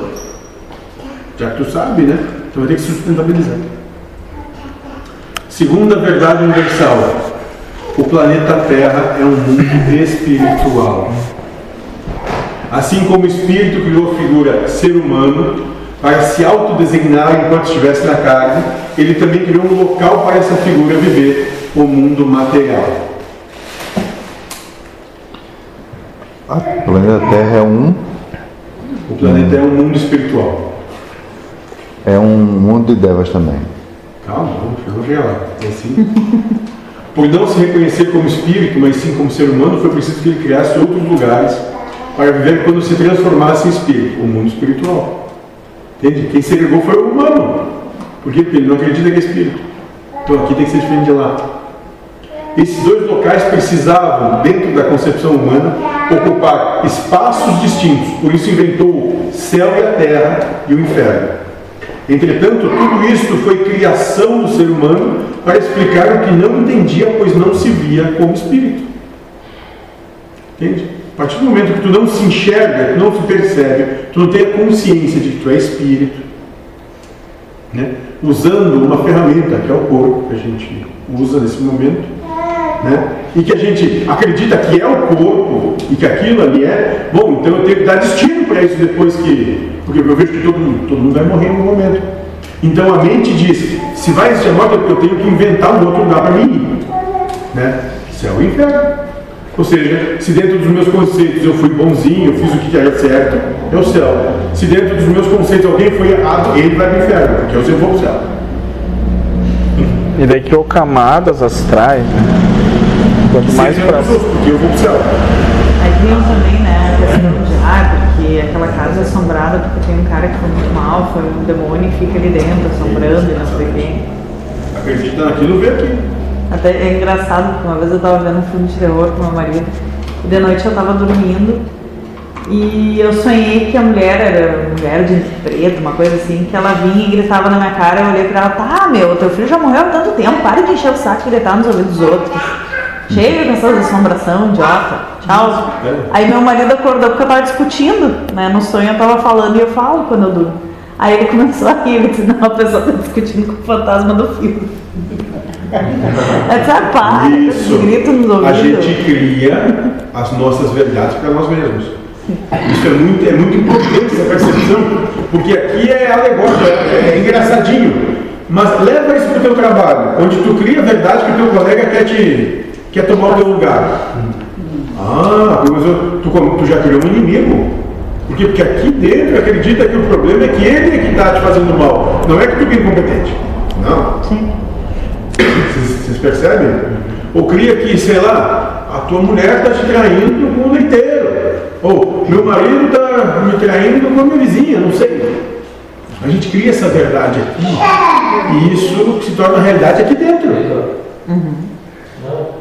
Né? Porque a gente tem uma coisa que a gente chama, vai chamar de presunção de saber. Então a presunção de que as almas do purgatório, É. a Igreja Católica ensina a gente que lá no cemitério tem lá um lugar só para acender vela para as almas. né? Aí me lembra a história do, do budista e do cristão, né? Aí no dia de finados, eh, era o mesmo cemitério, né? E tinha um, um cristão que foi levar flores lá e, e do lado do, do, do tio túmulo de um budista. E o cara foi lá e botou arroz e tal, acendeu incenso e, se ajoelhou. Né? Aí o cristão olhou aquilo lá, o cara católico olhou aquilo, ficou meio contrariado? Ele disse, ô budista, cara, por que botar arroz aí? Tu acha que o espírito vai vir comer o arroz? Né? A pessoa morta vem comer arroz? Aí o budista olha assim, sim, ele vai vir no mesmo dia que vai encher as flores. Entende? A gente, a gente é, isso é hipócrita. É só isso. É na, é na Colômbia, se não me engano, que no dia de finados, México. México, eles vão, os familiares vão, passam o dia Deixa e levam a comida, ficam em cima do túmulo para comer com o defunto, porque eles querem Dia de los Muertos. Dia O maior los finado, é o Muertos. carnaval deles. Dia de los Muertos. É dia de festa, né? É dia de uma festa mexicana. Mas olha, finados, não sei aqui, nunca fui, né? cemitério. Mas no interior é um pequenininho. É quase isso aí, mas é um Aonde piquenique passa do país o todo. dia lá todo. Mas isso no dia a dia é bem engraçado. Esses dias eu tava no mercado, tinham duas senhoras falando Você apresenta aí. E vai falar, e vai falar de uma outra, uma outra pessoa que aconteceu uma situação né, dentro do mercado que uma, uma senhora tentou roubar algumas coisas. E as duas senhoras olhando e elas olhavam para mim para mim participar da conversa. Assim, elas ficavam olhando. Em outros tempos, e, em outros tempos eu teria dito, ah, vão morder a língua. Aí eu pensei assim, mas eu tô enxergando o problema nelas, então o problema problema tá tá, comigo, então. tá comigo. Eu tô me incomodando, então respira. Aí eu fingi que eu não tava vendo os olhares delas, respirei fundo e continuei sabe? Mas eu fiquei pensando assim, tipo, ai, em outros tempos eu teria mandado elas morder a língua, né? Porque tu não sabe a realidade do outro, né? E o Tu que tá que julgando é o machismo, esse eu tô julgando. Perfeito? Agora ele está falando, o que que é o dia dos mortos? Se não idolatrar o ego. É? Ficar pegado com mulher. Exatamente, um apego profundo. Ah, se foi. E o pior é que é um apego não porque amava. Às vezes é remorso, né? Não, não, nem isso. Não. Não é porque está interessado de novo que pensa, pô, vá que esteja bem. Não, não. É porque me deixou, é egoísmo, individualismo. É porque me deixou, já está fazendo mais por mim. Então tá a capela mais enfeitada do cemitério. Ah, é verdade, né? A família que ah, queria ver. É o lá que no íntimo. quer ser reconhecido. É, Isso aí. lá no íntimo. Patrão, Tá Morre e vira santo. Sempre vai Mas reconhecer. eu não ainda dele. Eu acho que, bom, se precisa Não, é. do número das páginas, não tenho certeza. Não, ali já. Foi ele Ali. Ali, aquilo ali vai fora, vai fora tudo. Tem um outro lá para te ler também, lá que é ma- maiorzinho, mais bonitinho. É Deus, é Deus. É isso aí. Entenderam? Então é tudo criação humana. Para dar sentido racional à mente de como as coisas têm que ser. Sendo que no livro dos Espíritos, no livro 75, ah, talvez uma das mais importantes, Allan Kardec vai dizer, mas por que, que o homem, o ser não deve seguir a sua razão? O Espírito da Verdade vai responder, porque a razão é mentirosa, falseada, hipócrita e ignorante. Esses são os atributos da mente, do ego. Então, na verdade, apenas- existe apenas um universo onde habitam todos os espíritos. A divisão só existe para aqueles que não conseguem compreender as outras coisas. Se existe mais ser humano, não, se não existe mais ser humano, não há mais necessidade de se separar o universo em locais.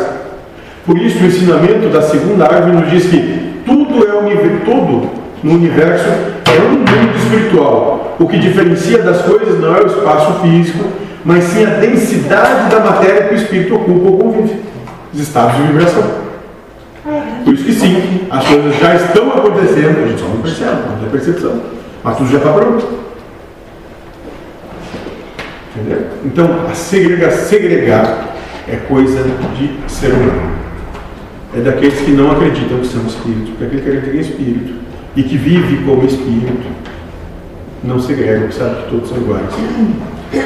Ninguém tem coisa alguma de diferente. Então, quanto mais o espírito avança dentro do conhecimento e da prática das leis de Deus, mais ele se desmagnetiza, podendo então habitar matérias menos densas, as quais não podem ser percebidas por aqueles que se encontram ainda em matérias mais densas, Não. diferentes níveis vibracionais. Então, matéria mais densa é para limitar mais, né? É para Quanto mais denso, mais mais limitado. Né? Porque senão vai. Qual que, é, qual é a situação mais densa que existe? É Aqui, aqui. Isso, é que a gente vive. Terceiro. É para não fazer estrago, né? É para não fazer estrago. Para poder fazer menos merda. É isso. Tá. Por esse motivo, o espírito que habita a matéria mais densa do do universo, o corpo físico, não consegue ver os outros irmãos que estão dentro de matérias menos densas.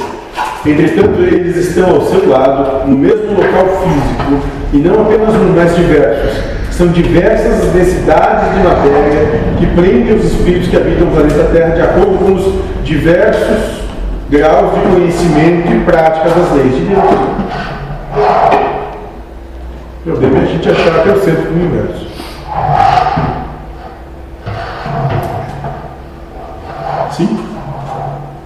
Então ele diz que a gente enxerga 0,00% percebe da realidade. Então todo o restante é esse multiversos aí.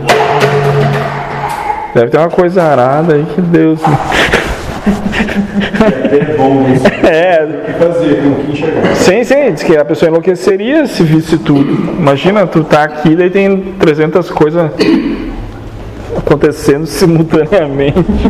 Ou 300 bilhões. É, pois é. 300 infinidades de coisas acontecendo eternamente em outras 300 eternidades. Que ele diz que é a mente de Deus, né? A mente de Deus. Se o ser humano está né, ah, É. achando importante, é, tendo essa percepção, imagina se tivesse mais percepção. É, Talvez tivesse noção da sua pequenez. Já Ah. uma encarnação. O que, o que vem à mente é que a vida nesse plano é como existe multiversos. A realidade que nós estamos tendo agora, que está surgindo aí a questão do computador quântico. Esse computador que nós temos agora, ele é linear, ele faz operação uma por uma. Os computadores que estão vindo aí na nova geração, eles são quânticos, eles fazem tudo ao mesmo tempo, sem, sem que não haja tempo para resolver, já tudo, quando coloca os dados lá, já praticamente já está tudo resolvido. Então, pelo que eu vi a fala aí de que há mundos paralelos, esses mundos paralelos nada mais é do que Deus, no caso, agindo quanticamente em diversos multiversos. As, todas as todas as possibilidades possíveis para que se restrinja na experiência de que nós estamos vivendo aqui, essa realidade é única. Assim como que para cada multiverso, assim como esse universo aqui, em cada um desses outros É universos, uma realidade única para ele. é um universo, é uma realidade única para eles. Isso. Mas se tu der os passos atrás da visão de Deus, tudo está acontecendo no mesmo tempo, ao mesmo hora. Mesmo tempo, mesma hora. E não está vendo nada porque- Dissonante. Nada dissonante. Até mesmo porque ele opta Porque por- pela melhor opção. Isso. Aí, pergunta número um do livro dos Espíritos. Né? O que é Deus? Inteligência suprema do universo.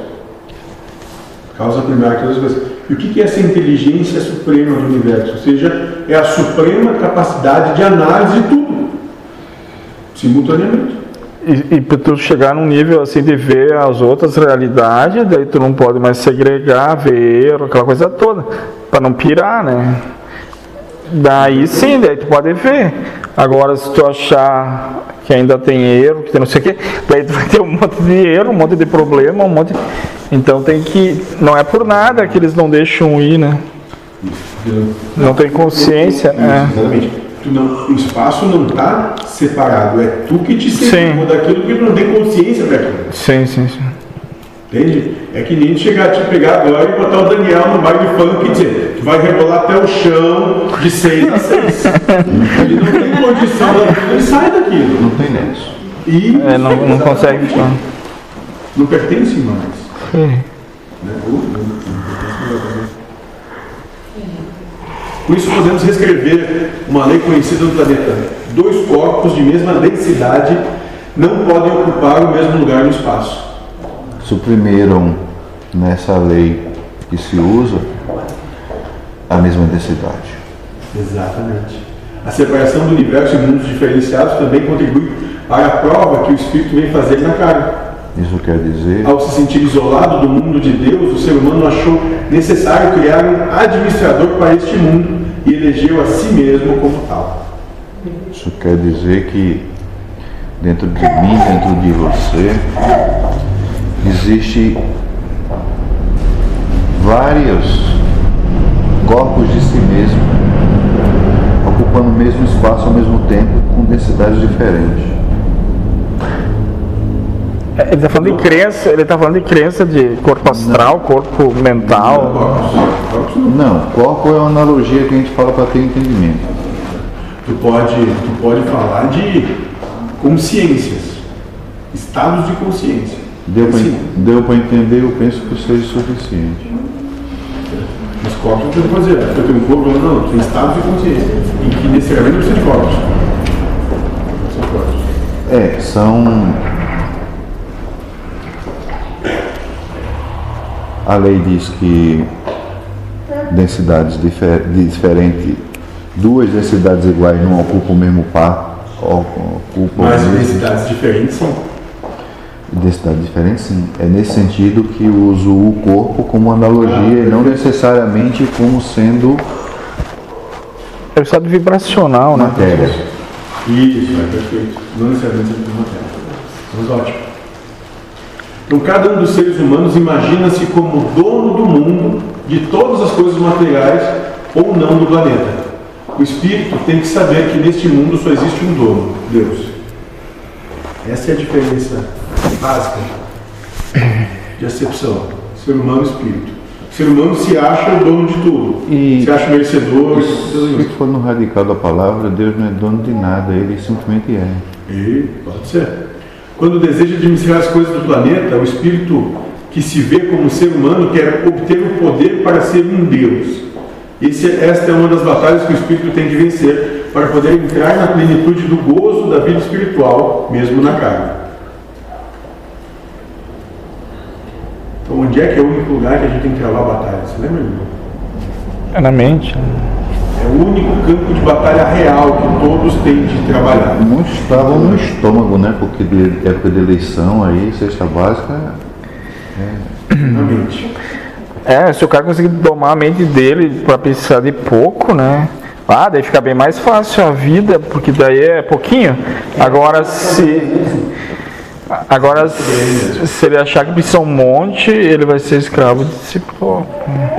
Isso, que mais precisa, Sim. menos, menos rico é, né?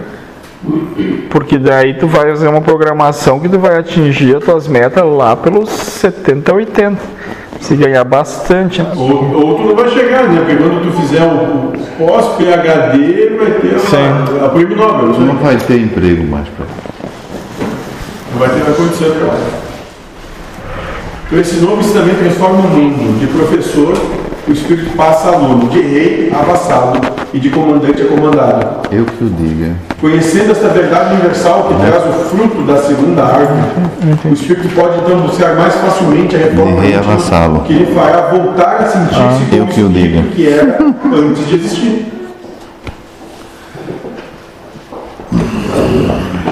Por isso que é nada a ser, nada a esperar, nada a querer,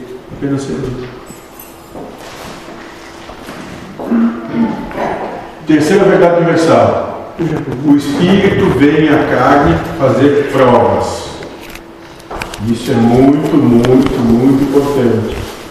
O espírito não encarna porque quer, mas sim porque a lei universal assim exige. Mesmo que a encarnação seja feita com consentimento próprio, o espírito o faz porque não tem outra opção a não ser es- estar durante o processo evolucionário.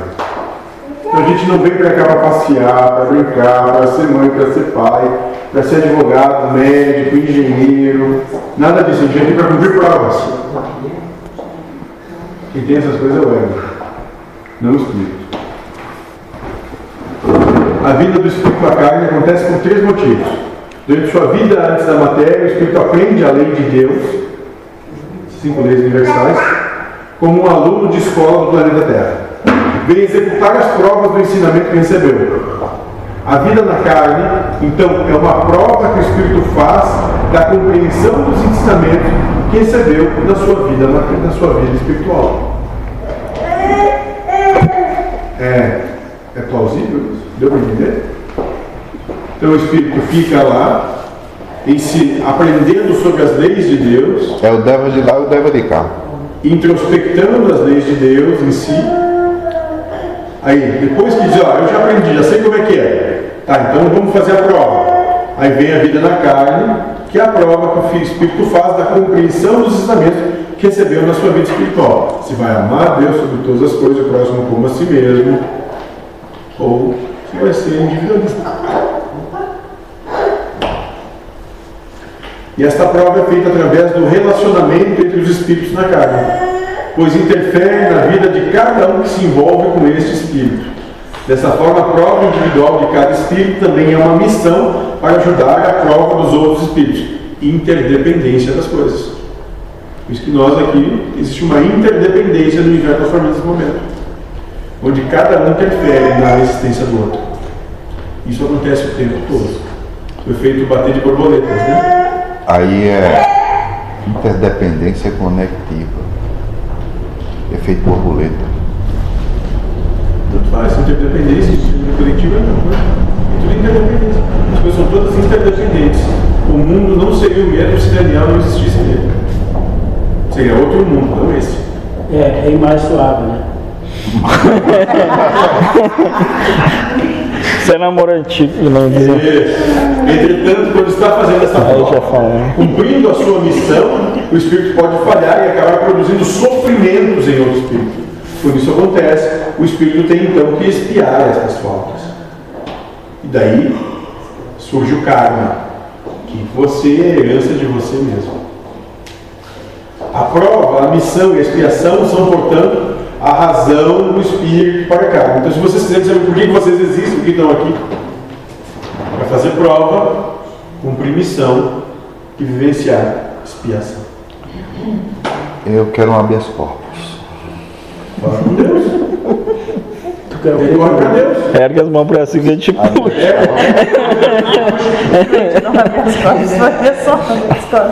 E desta forma fica bem claro que o espírito não está na carne a passeio ou de férias. Ele não vem aqui para divertir-se, mas para trabalhar. Alguns não compreendem bem esta função do espírito na carne. Acreditam que estão nesse planeta para fazer o que bem entendem, mas isto não é verdade. Por isso que o que fundamenta o nosso trabalho é trabalhar. Tá, mas eu levei o pé da letra, eu só trabalho aqui quando venho aqui. Você...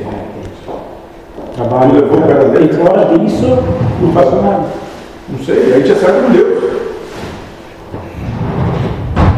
Faz nada? Tu conseguiu te conciliar com o teu vizinho. É, já foi uma grande Quanto tempo que tu não bate no teu pai? Ou teu pai não bate em ti? É, esse é o trabalho, não o trabalho de bater esse é o ponto. trabalho. É. Conseguir se conciliar com as coisas do mundo, com as coisas da vida. É só isso que a gente veio fazer aqui. Bom, mas eu acredito, porque se eu não faço nada, eu vou fazer o quê? Nada que eu digo, laborativo, né? Mas quem disse que sim, mas, mas tu quer problema, tu gosta de sofrer mesmo. Não, não, não, não, eu tô achando até estranho, mano, né? Você não precisa agradece a Deus, está tudo bem, louvado seja Deus, tô, tô, tá bem assim. Quer começar a quebrar pedra? Com a cabeça, né? É, do jeito que é. né? Mas meu Deus, cara, aí tu vê como gosta de sofrer, né? Tem que sofrer. A minha cultura diz que eu tenho que sofrer, eu vou lá e sofro. Não, mas é que é, sabe que a crença, né? Ah, olha que oportunidade para desconstruir isso, né? É, é, sim. Que eu tenho sem fazer nada, tem que desconstruir. não Sim, uma hora. Sem fazer nada, vai desconstruindo. É, foi essa pressão que eu tive bastante. Essa aqui eu caí. Vai desconstruindo. Pois é, não foi o que eu falei? Isso, vai desconstruindo, tá? não tem problema, vai desconstruindo. Não, mas eu, tô, eu vou ter que acabar aqui, como ele mesmo falou, ter que aca- de, é, desconstruir aquilo que eu não consegui. Não construiu. Eu esqueci já. Tá ótimo. É assim mesmo. É assim, assim já tá tranquilo. Ah, ele disse que a nossa mente é, é tão, gosta tanto de problema que quando não tem, alguma coisa está acontecendo. Isso. É, ele- quando, depois quando, era- quando sente que não tem dificuldade, cria. Tem que criar, a gente É. problema. Vem, vem, vem logo. Daí acho que não. Aí vem a tal de criança limitante? É, não, tá, tem problema, tu não vai evoluir. Porque tu não tem problema, tu tem que sofrer para evoluir. Pelo amor de Deus, ama, ama. Não tem que fazer, amar. Vai amar, começa assim amando, já seria legal. Mas é que nem eu estava pensando ontem, né? Que aquele vazio que eu sentia, quando eu não conseguia com o vizinho. Tá com fome, tá? Você foi, né? Eu normalmente quando é Brasil, é sushi que resolve, Big Mac. E daí, e daí o que que acontece? Não, vazio de comer é ótimo. Chocolate também ajuda o vazio interior. O vazio de gado, né? Não é Carne assim.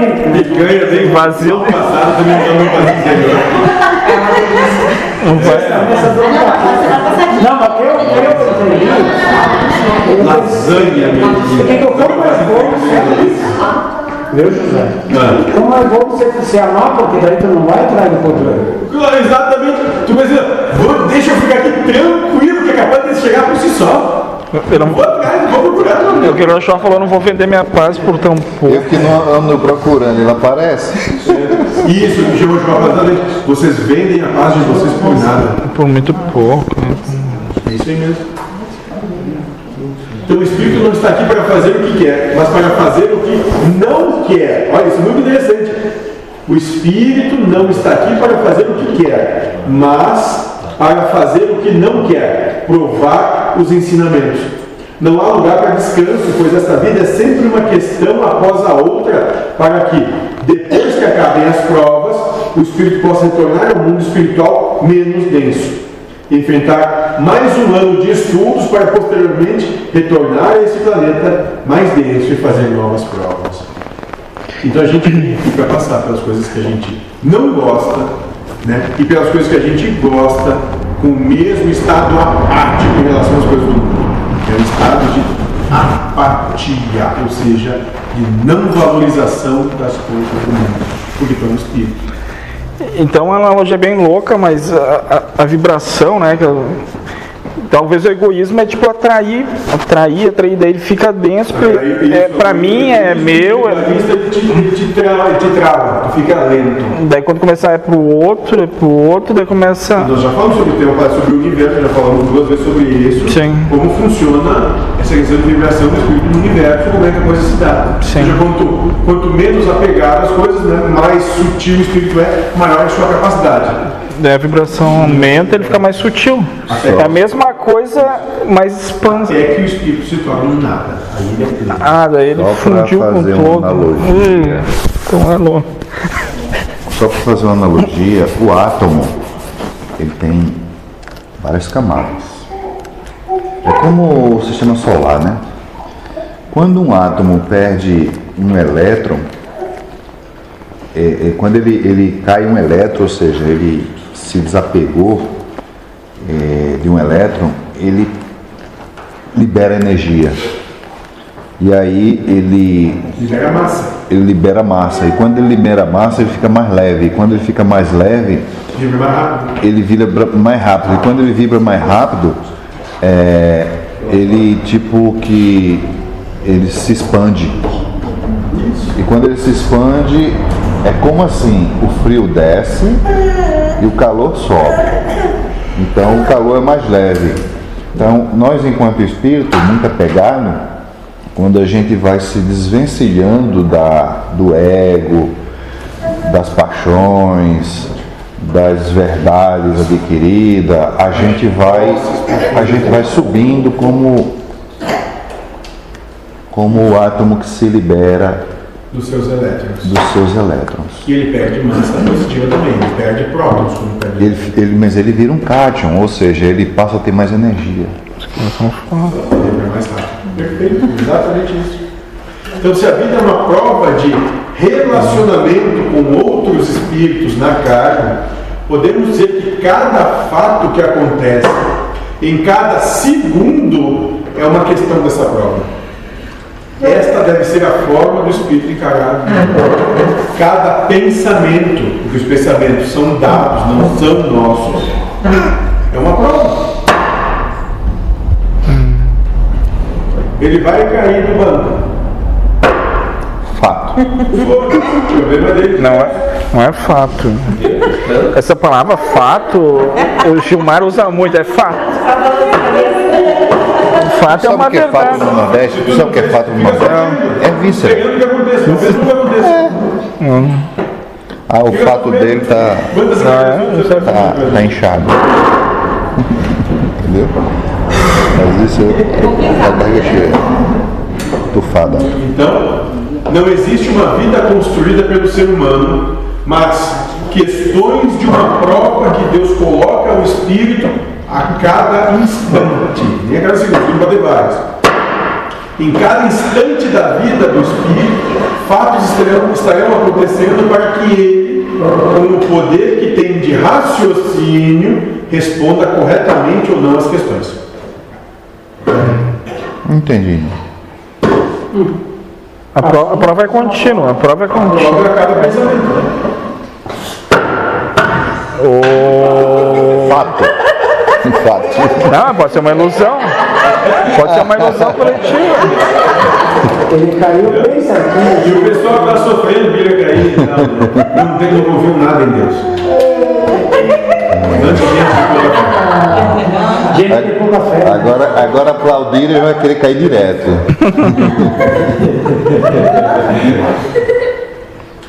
Quando responde errado, Deus coloca questões mais difíceis para que o Espírito esforce-se mais ainda na sua aprovação. Então supõe que eu venho, eu venho com uma proposta de me desapegar das posses materiais, dos valores materiais. Então Deus começa lá quando tem 18 anos, pequenas provas, provas sutis de vida, para a gente poder escolher não se apegar às questões materiais. Chega um determinado momento, aos nossos 25, 35, 45 anos, porque a gente não responde de maneira assertiva essa proposta de desapego, Deus faz com que o ladrão e roube as suas coisas. Te causa o que a gente vai chamar de trauma. Para ver como tu vai te, como vai te portar nessa situação. Eu me lembro da historinha que Deus, os- o ser humano idolatrou a velhinha, que o ladrão entrou, ela pegou a espingarda e chamou, né?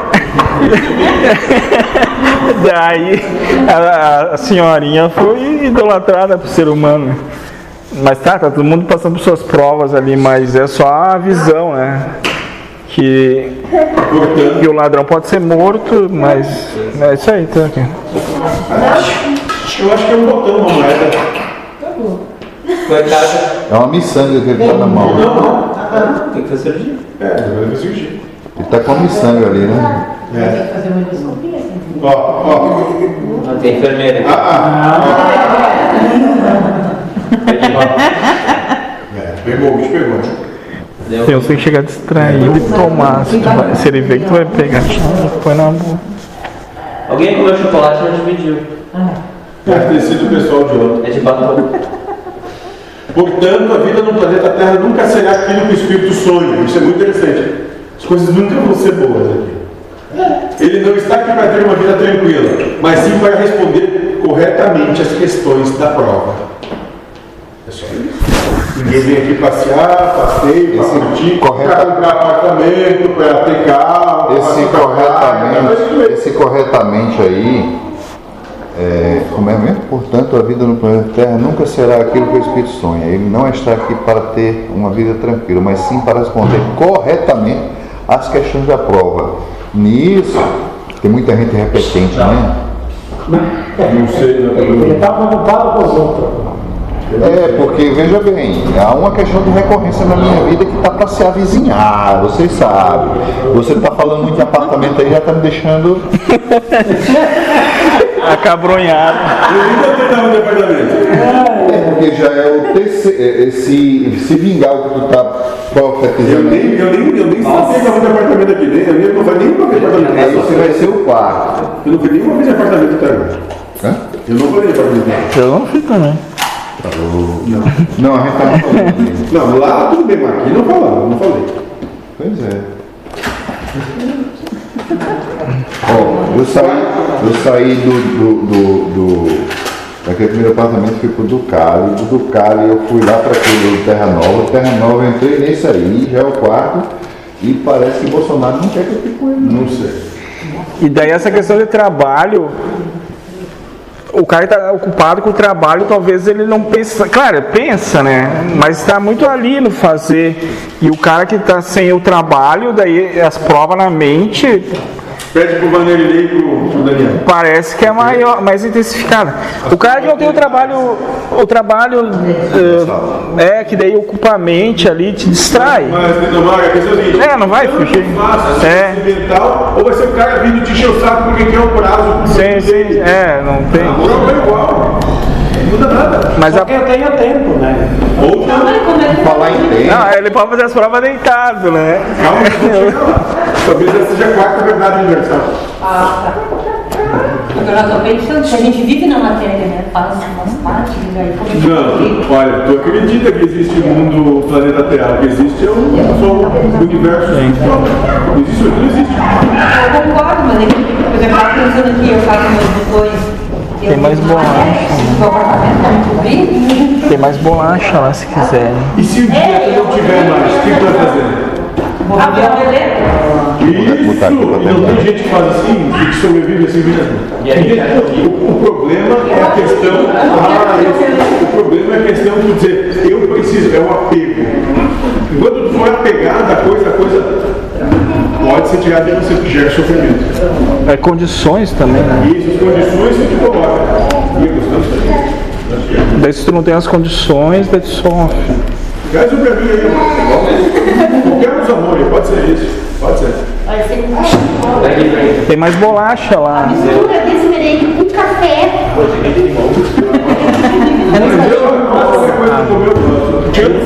Tem mais bolacha ali, ó.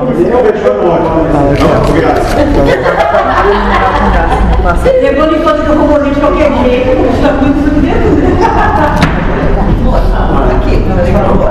Me deu ideia também. Aqui, moço, ó, ó, tem um um que é, ó. Não, não entendi nada aí. Então, não existe ser humano, existe espírito encarnado. Não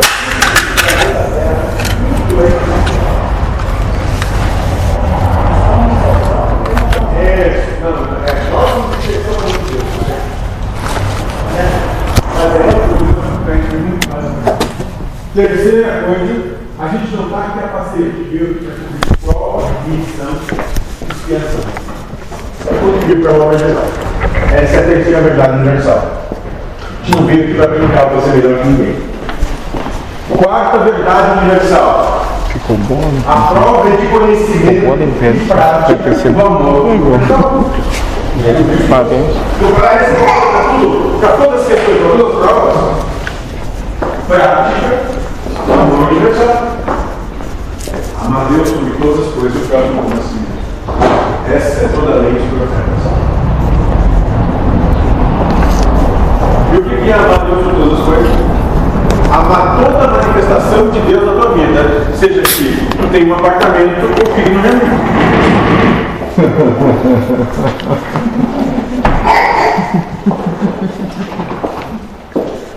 Isso, Agora, se você tivesse livre, fazer grande. isso aí. Isso Todas as questões que Deus coloca na prova, que os Espíritos vêm fazer no planeta Terra, versam sobre essa, sobre uma matéria, que é o amor universal. Todas as questões. Cada pensamento é uma proposição de ir contra o amor universal. Por isso que a gente vai trabalhar o não sei para cada pensamento. Ah, tem que ser assim, não sei. Ah, é assado, não sei. Não sei, não faço nem ideia. Que a partir do momento que tu trabalha o não sei, tu não tem mais verdade construída, tu não tem nenhum ponto a ser defendido. Tu não tem nada para lutar com Deus. Só nas pessoas que ouvem isso. Esse não sei. É que nós já fizemos um trabalho sobre isso. Esquece o marido, né? Causa isso nas pessoas porque quando ela está esperando algo. Isso, porque ela tem expectativa, Expectativa. mas é, é que nem a história que a gente falou essa semana, semana passada, acho que até foi contigo, a questão do vestido. Sempre que eu tenho a, minha namorada, né, sempre mora comigo, e diz, ah, uso isso ou uso aquilo, né, roupa. Ela coloca umas seis opções. Aquela que tu quiser, irmão. Porque é certo que eu vou errar. Não seja aquela que ela queira, ela vai dizer que é outra. Aí do teu lado aí, ó. Aí do teu lado uma eu isso. Tanto faz, então, mas tá bom. Sei é pior. E se disser que não tá, vai demorar mais tempo trocando. E... Mas vai, Tá bom. um Infinito. Além daquela seis. Exatamente. Exatamente. Não, Não, sei. eu já peguei duas, eu três Não sei. Acaba tendo possibilidade de discussão dizendo, não, mas é o preto, azul, vermelho e o branco. Porque no máximo ela vai te dizer, tu não te importa comigo mesmo, defendendo o individualismo dela, achando que ela é mais importante que o meu todo mundo. Ah, mas uma mulher não tem, então. Eu já tive cinco, eu tenho ideia. Mas pra homem também, pra homem também. Meu marido ele começa. Ah, eu faço isso, eu faço aquilo. Não sei, faz o que tu quiser. Paz, me, me responde, participa. Não vou depois tu briga comigo. Depois tu diz que fui eu. Mas, ela vibra muito mais o aspecto masculino da relação. Embora ela seja mulher, ela vibra o masculino. Ele tem uma postura muito mais feminina na Ah, relação deles. Isso. E eu sempre vibrei bem mais o masculino. E isso, isso não vê sempre. Eu não posso falar nada. Vibra o masculino, outro vibra o feminino. Necessariamente não é a mulher, o homem vibra mulher masculino, feminino, mas não tem nada a ver isso. É a percepção, é é a psique de cada um. E normalmente é o contrário, é isso, né? Via de regra é o contrário. Que já foi- Se tu, encarna, é, se tu encarna como homem, é porque tu provavelmente é um péssimo homem quando espírito de uma bela mulher. Então, ou seja, tu tem os aspectos femininos muito mais envolvidos que o masculino, tanto é que vem como masculino vai aprender eles. E vice-versa, né? Se tu encarna como feminino, como mulher, tu é um péssimo homem, uma- um belo homem, uma péssima mulher. Tu entende muito mais os aspectos masculinos e vem trabalhar os aspectos femininos em ti. Nossa, eu sou um homem, né? Porque ela vive dizendo, mãe, que eu amo o pai.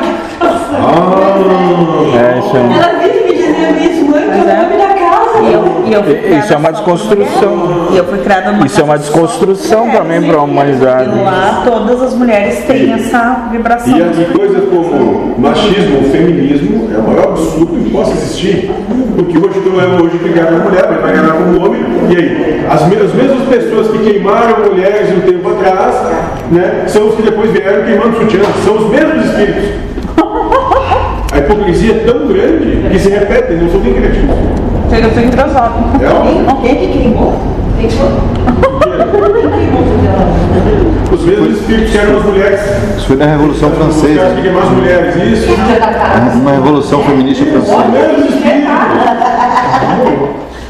Mesma coisa, não muda nada. e o pai- Agora, se tu acredita que tu é espírito, que não existe mundo material, tudo é, tudo é espiritual, que tu vem comigo, prova, expiação e missão. Qual é o problema de queimar 300, 400 pessoas?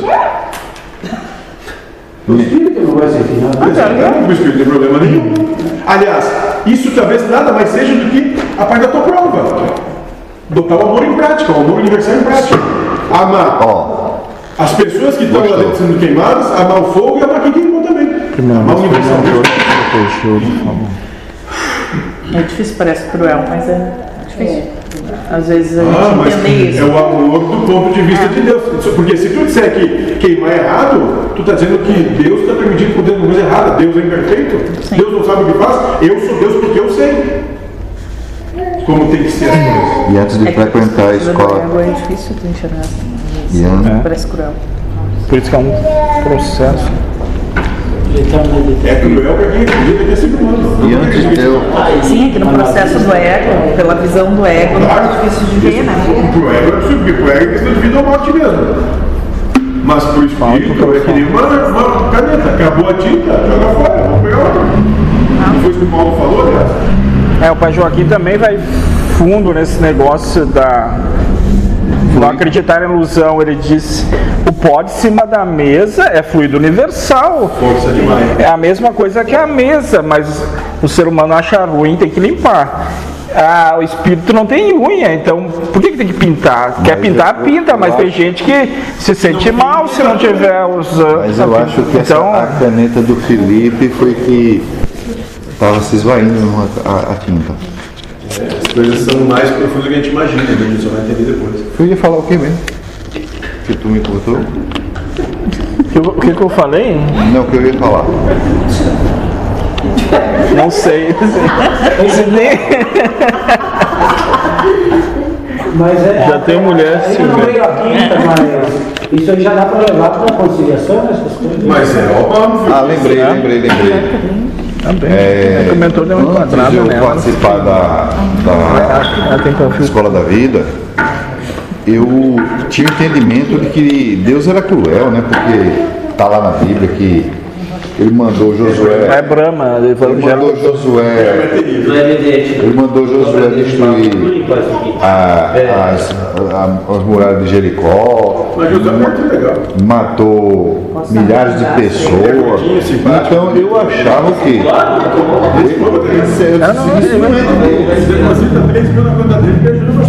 Aí, Ele vai se derramar. a luz da, da amorosidade de Deus, a gente passa a ter um outro prisma da questão. Porque há de que vivenciar a, a- a conjuntura da época, o momento, é, a finalidade de Deus, que a gente não pode compreender o todo. Por aí vai. É que ele não fica sabe dar, mais- e a também não Então- sabe dar. Isso fi- fica cognoscível, fica inteligível, fica tranquilo. É que a gente sempre busca ter uma visão egocêntrica. A partir de nós é que o mundo tem que se explicar. Humano. Que é um absurdo. Então acha que o humano, você acha que o humano está certo. Porque eu disse, ah, foi criado do céu para mim e o inferno para os outros. É, como tem aquele programa da, da Rede Globo, o macaco tá certo, né? Não sei Não é da tua, não é da tua época. 70, 80, não É, não é da tua época. É, eu, eu não sei. Não É a TV Eu não dele. assistisse, não ia saber. Então.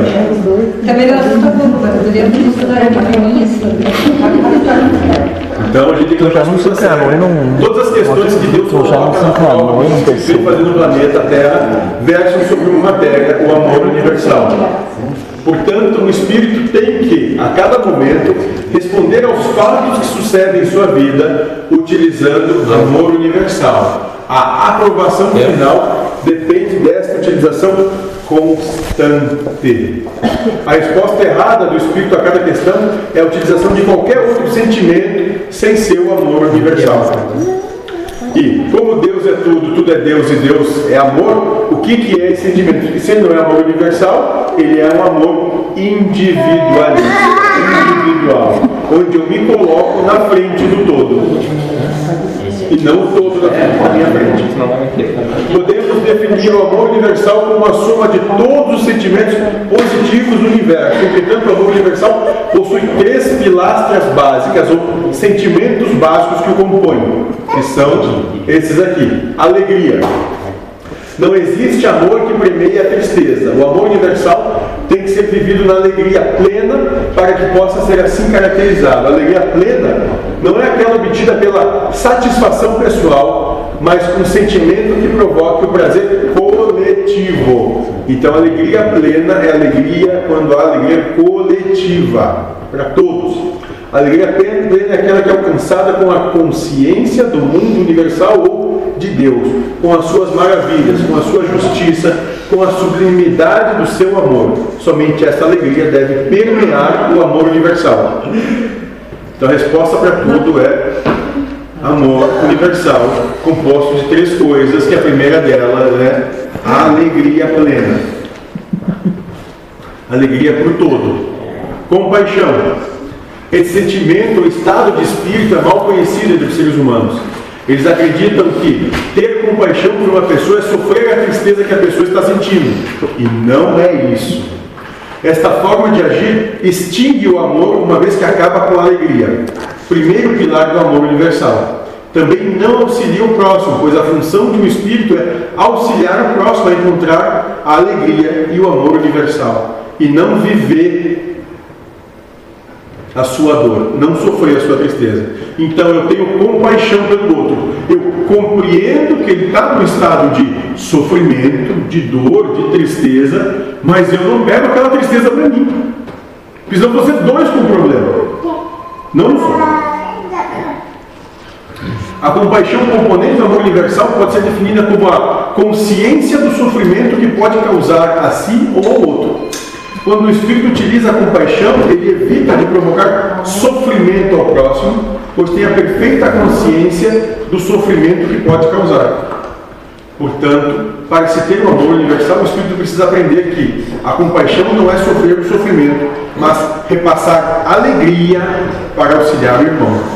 Nós vamos ter alegria, compaixão e igualdade. Qualquer forma de amor que se baseie em superioridade exprime um domínio. Qualquer que se baseie em inferioridade exprime uma submissão. O amor não pode dominar nem se sentir dominado. Portanto, para se ter um amor universal é necessário sentir-se igual às outras pessoas do universo, independente do grau de cultura social, monetário, espiritual, etc. Todos os espíritos são iguais perante Deus e devem se portar dessa forma para poder auxiliar seus irmãos. Então, quer saber se está tendo amor universal? Se vem com alegria, compaixão e igualdade. Se tu está respondendo a prova, se nessa resposta tem alegria, compaixão e igualdade. Então, compaixão tu vai ajudar a tirar o outro daquela, situa- daquela estado emocional. Tu não, tu compreende que ele está passando por uma situação, mas que não é tua. Tu não tem que adentrar aquilo. Mas tu ah, contribui para que ele saia daquele. Isso. E igualdade, supõe na questão ali de atear fogo em 300 pessoas. O que é igualdade? Compreender que é um espírito vivenciando uma encarnação, que aquilo é a missão ou o karma dele e que não tem problema nenhum com isso. Se acontece, é Deus que faz acontecer e eu não tenho, não problema nenhum com isso. Eu tinha um entendimento de. Mesmo sendo como eu, eu fiz. Eu tinha entendimento que é, compaixão, ele vinha do- da palavra radical, no caso, paixão de Cristo, por exemplo. A paixão de Cristo, é, eu pensava que era alguma coisa a ver com o que a gente sente pelo namorado, é paixonite, é essa paixão pelo Mas outro. paixão é uma questão de, de patos, de doença, de preferência de algo em detrimento de outro. Sim, mas aí eu tive assim, me passou pela cabeça de que seria mais eh, no sentido de padecimento, né? É, paixão, no caso de padecimento, É, ou compaixão é compreensão da paixão, ou seja, compreensão da situação. compreensão ou compreensão do padecimento da pessoa. Isso, pode ser, perfeito, pode ser, problema. Entende? É perceber o que está acontecendo com o outro, mas não tomar aquilo para si. Entender que ele sofre com aquilo, é que o sofrimento da pessoa que não tem comida, ou que não tem, sei lá, dinheiro para ir passar as férias no Havaí, é sofrimento igual. O espírito tanto faz, é tudo sofrimento. Quem qualifica é o humano. Ele está sofrendo. O sofrimento dele, que é diferente do outro. É o mesmo. sofrimento. A pessoa sofre quando tem seis opções de roupa. Isso. Ou sofre quando não tem nenhuma. Tem, pode sofrer. Ou não, aquele que não tem nenhuma, ou só tem uma, nem sofre, porque é aquela mesma morre. Não tem a vicissitude, né? A alternância. Então se contraria com o que Deus apresenta. Exatamente. É o que eu tenho, é só isso, lá. Agora, se eu tiver seis carros para vir, qual que eu vou escolher? Se eu só tenho um, aí não vai. Tá no problema. Entendeu? Alegria, compaixão e igualdade. A partir disso a gente tem amor universal. Esse amor universal é a base do ensinamento maior de Jesus Cristo, quando afirma amar a Deus, a si e aos outros. Não existe outro amor que possa atingir este grau proposto pelo Mestre. Esse entendimento de amor explica a colocação de Jesus quando afirmou que não veio para alterar as leis mosaicas, mas sim para dar o verdadeiro sentido a elas que quem nutre o amor universal dentro de si é incapaz de matar, roubar, cobiçar, adulterar, etc. Pois que sabe que terá uma atitude de superioridade que trará um sofrimento e acabará com a alegria. Juntando-se todos os conhecimentos até agora, podemos dizer que somos espíritos vivendo uma vida espiritual. Esta vida compõe-se de provas que Deus coloca para que respondamos às questões com o amor universal ou com qualquer outro sentimento. Pai Joaquim sempre repete isso, é um espírito vivendo a espiritualidade. Juntando-se todos os conhecimentos até agora, podemos dizer que somos espíritos vivendo uma vida espiritual. Espiritando. E esta vida se compõe-se de provas que Deus coloca para que respondemos as questões com amor universal. Ou com qualquer outro sentimento. E a quinta verdade universal e última, todo ato do ser humano é comandado por Deus na sua forma, de acordo com a essência que o espírito nutre no momento. Aí o bicho pega. Se não somos seres humanos e se não existe uma vida material e as coisas não são o que pensamos ser, o que serão então essas coisas? E que é tudo isso? Hã? Doenças. Calma, vamos chegar lá. Por favor. Então, afirmamos em nossas verdades universais que a vida do ser humano é uma prova para o espírito que habita a carne e, portanto, todas as coisas que acontecem materialmente não passam de questões dessa prova. Isso é existência. Por isso, o ser humano não tem condições de nela interferir, não tem livre-arbítrio. E essa é a vida verdade universal. Né? Pois seria o aluno determinando a questão da prova. Somente o autor intelectual da prova pode escrever as questões. Dessa forma, Deus escreve a cada segundo na vida do ser humano as questões que o espírito terá de responder com amor ou sem amor. E fica mais fácil compreender esta verdade universal compreendendo o ciclo da vida: sentir, pensar e agir. Sempre. Sentir, pensar e agir. Mas então, como já foi dito, o livre-arbítrio é só no sentimento. Só na resposta, tu vai amar ou não. Mais nada. Não existe livre- livre-arbítrio, é coisa para criancinha dormir, feliz. Né? Para aqueles que são emocionalmente imaduros. Acreditar que podem mudar as coisas do mundo. Tá aí sabendo agora, acho que é. Percebeste? Então, sempre que alguma percepção penetra pelos sentidos do corpo físico, visão, audição, fato, né, gustação ou tato, o espírito escolhe um sentimento para regir ela. Por exemplo, quando a visão forma a imagem de uma pessoa que um dia nos causou algum problema, certamente escolhemos a desconfiança para servir de base para o pensamento. Sentir, pensar e agir. Diferente será o sentimento se a pessoa sempre houver sido nossa amiga. Nesse caso, sentiremos carinho, amizade, etc. Vocês percebem? A coisa é muito mais sutil, ela está muito mais no radical das situações. Qual é o, o que te vem quando eu digo Adolf Hitler? Um, um arcanjo. O cara, sei lá o que Lula! Lula! Mais próximo. Lula. Dilma! Hã? O que, que te vem quando eu digo? Traria para casa, moraria comigo porque eu amo de paixão. Diz que Hã? Dilma vem piada na minha cabeça. Ah, isso. é uma piadinha E quando nova. eu falo, Laura. e quando eu falo Laura? Pra ela? Ah, isso aí. Vocês entenderam como uma coisa muito mais sutil? Sentir, pensar e agir? É Uma proposta sentimental, né? que a partir disso, um pensamento que acolhe a proposta, então gera uma ação. Sofreu?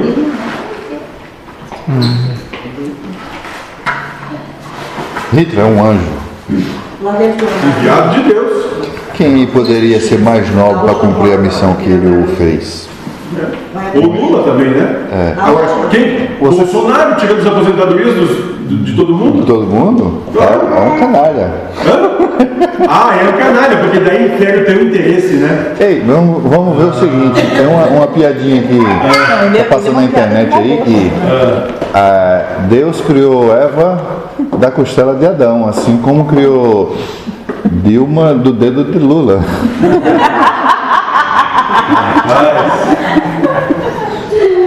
Compreenderam o processo?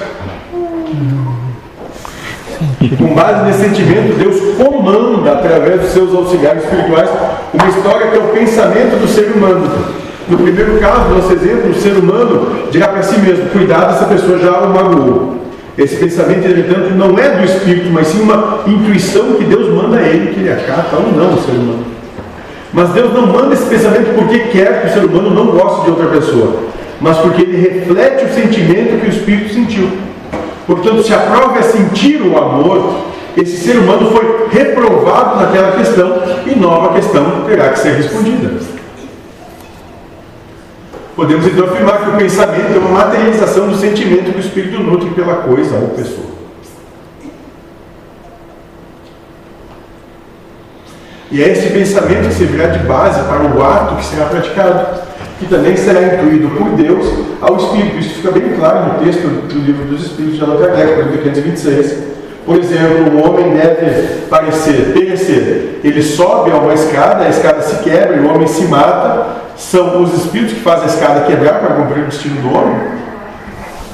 E a resposta do Espírito de Verdade é: é bem verdade que os Espíritos têm uma ação sobre a matéria, mas para cumprimento das leis da natureza e não para as derrogar. fazendo seguir no momento oportuno um acontecimento inesperado e contrário a essas leis. No exemplo que citas, a escada se rompe porque ela estava carcomida ou não bastante forte para suportar, suportar o peso do homem. Se estava no destino desse homem perecer desta maneira, eles lhe inspirarão o pensamento de subir essa escada, que deverá se romper sob seu peso, e sua morte terá lugar como um efeito natural, sem seja necessário um milagre para isso. Ele nem vai se lembrar. Exatamente. Então o Espírito só sente, não pensa, né? Daí ele sente, daí transforma em pensamento, falou, porque está encarnado, né?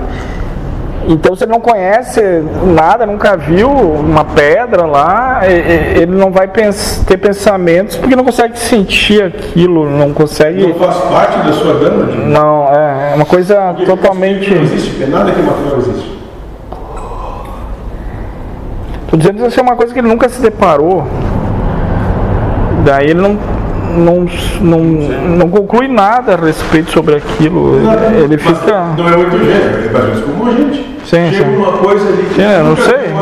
Chega nisso. Porque o que você vai falar é chute, né? Exatamente, é. Então, é dessa maneira que a coisa se faz. Né? Tudo já está pronto, tudo já está programado, as coisas vão acontecer. Como nós vamos nos portar diante das coisas, é que é a prova. Se a gente vai amar a Deus sobre todas as coisas, o próximo a si mesmo, ou nós vamos achar ruim o que acontece, murmurar, brigar, reclamar, chorar, seja lá for. As perguntas 527 e 528 expressam ainda melhor este pensamento, através do qual podemos então afirmar que o Espírito tem todos os seus passos conduzidos por outros Espíritos enviados de Deus para que se cumpra o destino de cada um. Esse destino nada mais é do que o merecimento do Espírito, ou seja, a resposta a questões anteriores na prova chamada vida. Portanto, as questões são escritas a cada momento pelo Espírito, de acordo com as respostas às perguntas anteriores, não na sua forma, mas na sua essência, no amor que manifestou ou não. Que é o Dharma e o Karma, né, que ele falou. Dharma e Karma. Fez qualquer coisa com má vontade, karma. Com um amor, dharma. E pode ser qualquer coisa. Respirou. É. Valendo. Cada isso a cada pensamento. Ah, é Imagina a capacidade de análise desse cara analisar cada pensamento. A gente nem sabe dos nossos pensamentos. Computador quântico perde feio. Estas cinco verdades universais compõem a base da doutrina espiritualista ecumênica, trazida agora aos espíritos na carne com a intenção de prepará-los para um novo sentido de vida sobre o planeta que está se iniciando e que premiará esta forma de proceder. Então é isso. E quais são elas? A gente pode resumir bem facilzinho. Não existe ser humano, existe espírito. Não existe vida humana, não existe planeta Terra. Tudo é espiritual. Tu não veio aqui para fazer nada além de cumprir prova, expiação, missão e contribuir para a obra geral.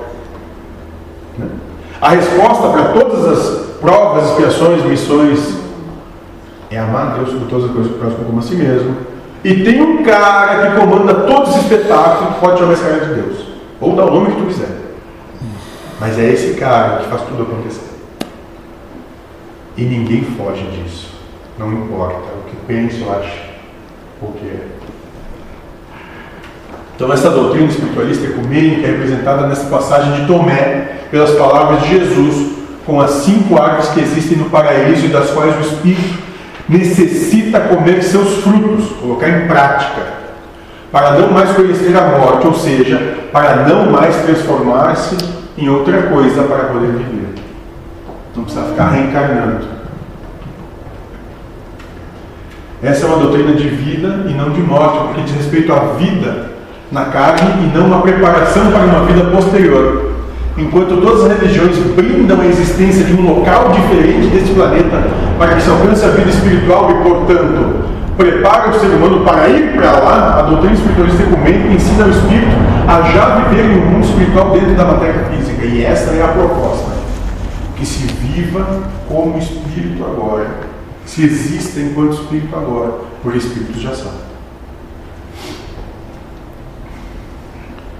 Parece tão fácil. É. O problema é. Não- Nem está pedindo para ninguém ser crucificado. O problema é os problemas, né? Então, aquela história já chegaram, é isso aí, já chegaram no plano espiritual, já são espíritos, já. Só não, se, só não acreditam. Não é isso que disse? Sim. O problema é que vocês não acreditam, já está tudo pronto. E daqui a pouco já desenvolveram o amor. E tá na pegadinha essa que não desenvolveram, que. Que tem culpa. É, ah, tá. Que, tem- que daí se desconstruir isso aí que não, não ama ainda, daqui a pouco já começa a melhorar a situação. Porque briga com Deus. Ah, porque briga só. Luta com Deus. Parar de brigar já tá bom. daí. Tirar ele do altar e botar. É, não ter ele como inimigo. Não inimigo, né? Mas. Mas é mesmo. Da minha parte, né? Como inimigo. Quando Cristo disse, tu tira Deus do altar e coloca o ser humano, é isso, tu está lutando com Deus. Encerramos essa edição com o ensinamento de Jesus divulgado pelo mesmo Evangelho Tomé, que explica isso de forma definitiva. 3. Né? Jesus disse: Se aquele que vos guiam disserem, vê o reino do céu, o reino está no céu, então os pássaros vos precederão. Se vos disserem, está no mar, então os peixes vos precederão. Mas o reino dos céus está dentro de vós e está fora de vós. Se vos reconhecerdes, então sereis reconhecidos e sabereis que sois filhos do Pai vivo. O Espírito é o reino dos céus. É o Espírito. É só se alinhar com ele. Deixar de brigar com Deus. E aí, quando tu deixa de brigar com Deus, tu não tem mais culpa, tu não tem mais problema, tu não tem mais nada disso. Mas para isso vai passar três coisinhas. Nada querendo, nada esperar, nada ser. Nada seguir. Então, Bem fácil, bem tranquilo assim. Primeiro ele pede uma coisinha, depois mais umas coisinhas, depois mais umas. Daí. É, mas vão tocando.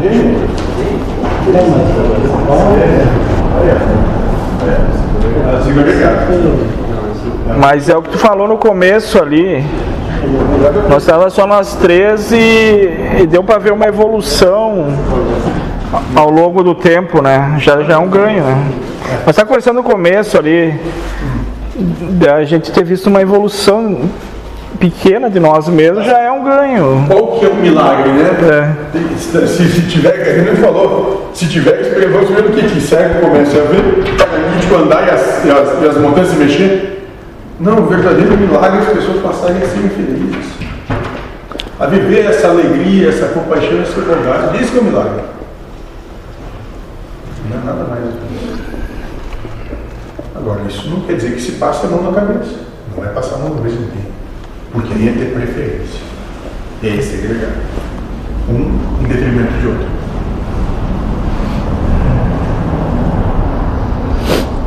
Mais alguma questão? Outra questão? Dessa vez. A gente sempre acha que vai ser rapidinho. Eu sempre penso, mas não, agora tem muita casa. É, nem me estressa, eu digo Eduardo, vai dormir, não me fumar. ah, não. Ele, disse pra mim, tu vai ter que escolher entre as coisas que, que tu faz à noite, tu vai ter que escolher o que tu vai fazer. Eu disse, tá, então eu deixo de dar aula e deixo de trabalhar, mas não vou deixar de vir aqui. Por isso que por isso que a gente já vem trabalhando há muito tempo. Só que hoje foi aprofundado, né? Mas é isso. Esse, essa é a pedra filosofal, é o, o segredo do, do labirinto de Ariadne, do pirâmide de. É isso. É, e tem coisas já prontas, né? O espírito já está pronto, o plano espiritual já está pronto. Tudo Deus também já está pronto. Então é só essa apaziguar com o homem aí. Isso! Deu? Deixar ele lutar com Deus. Ele fez tudo o resto, nós é só amar. É, desse que deixou tudo pronto. Já está tudo pronto, só vocês não percebem. É isso aí. É isso aí.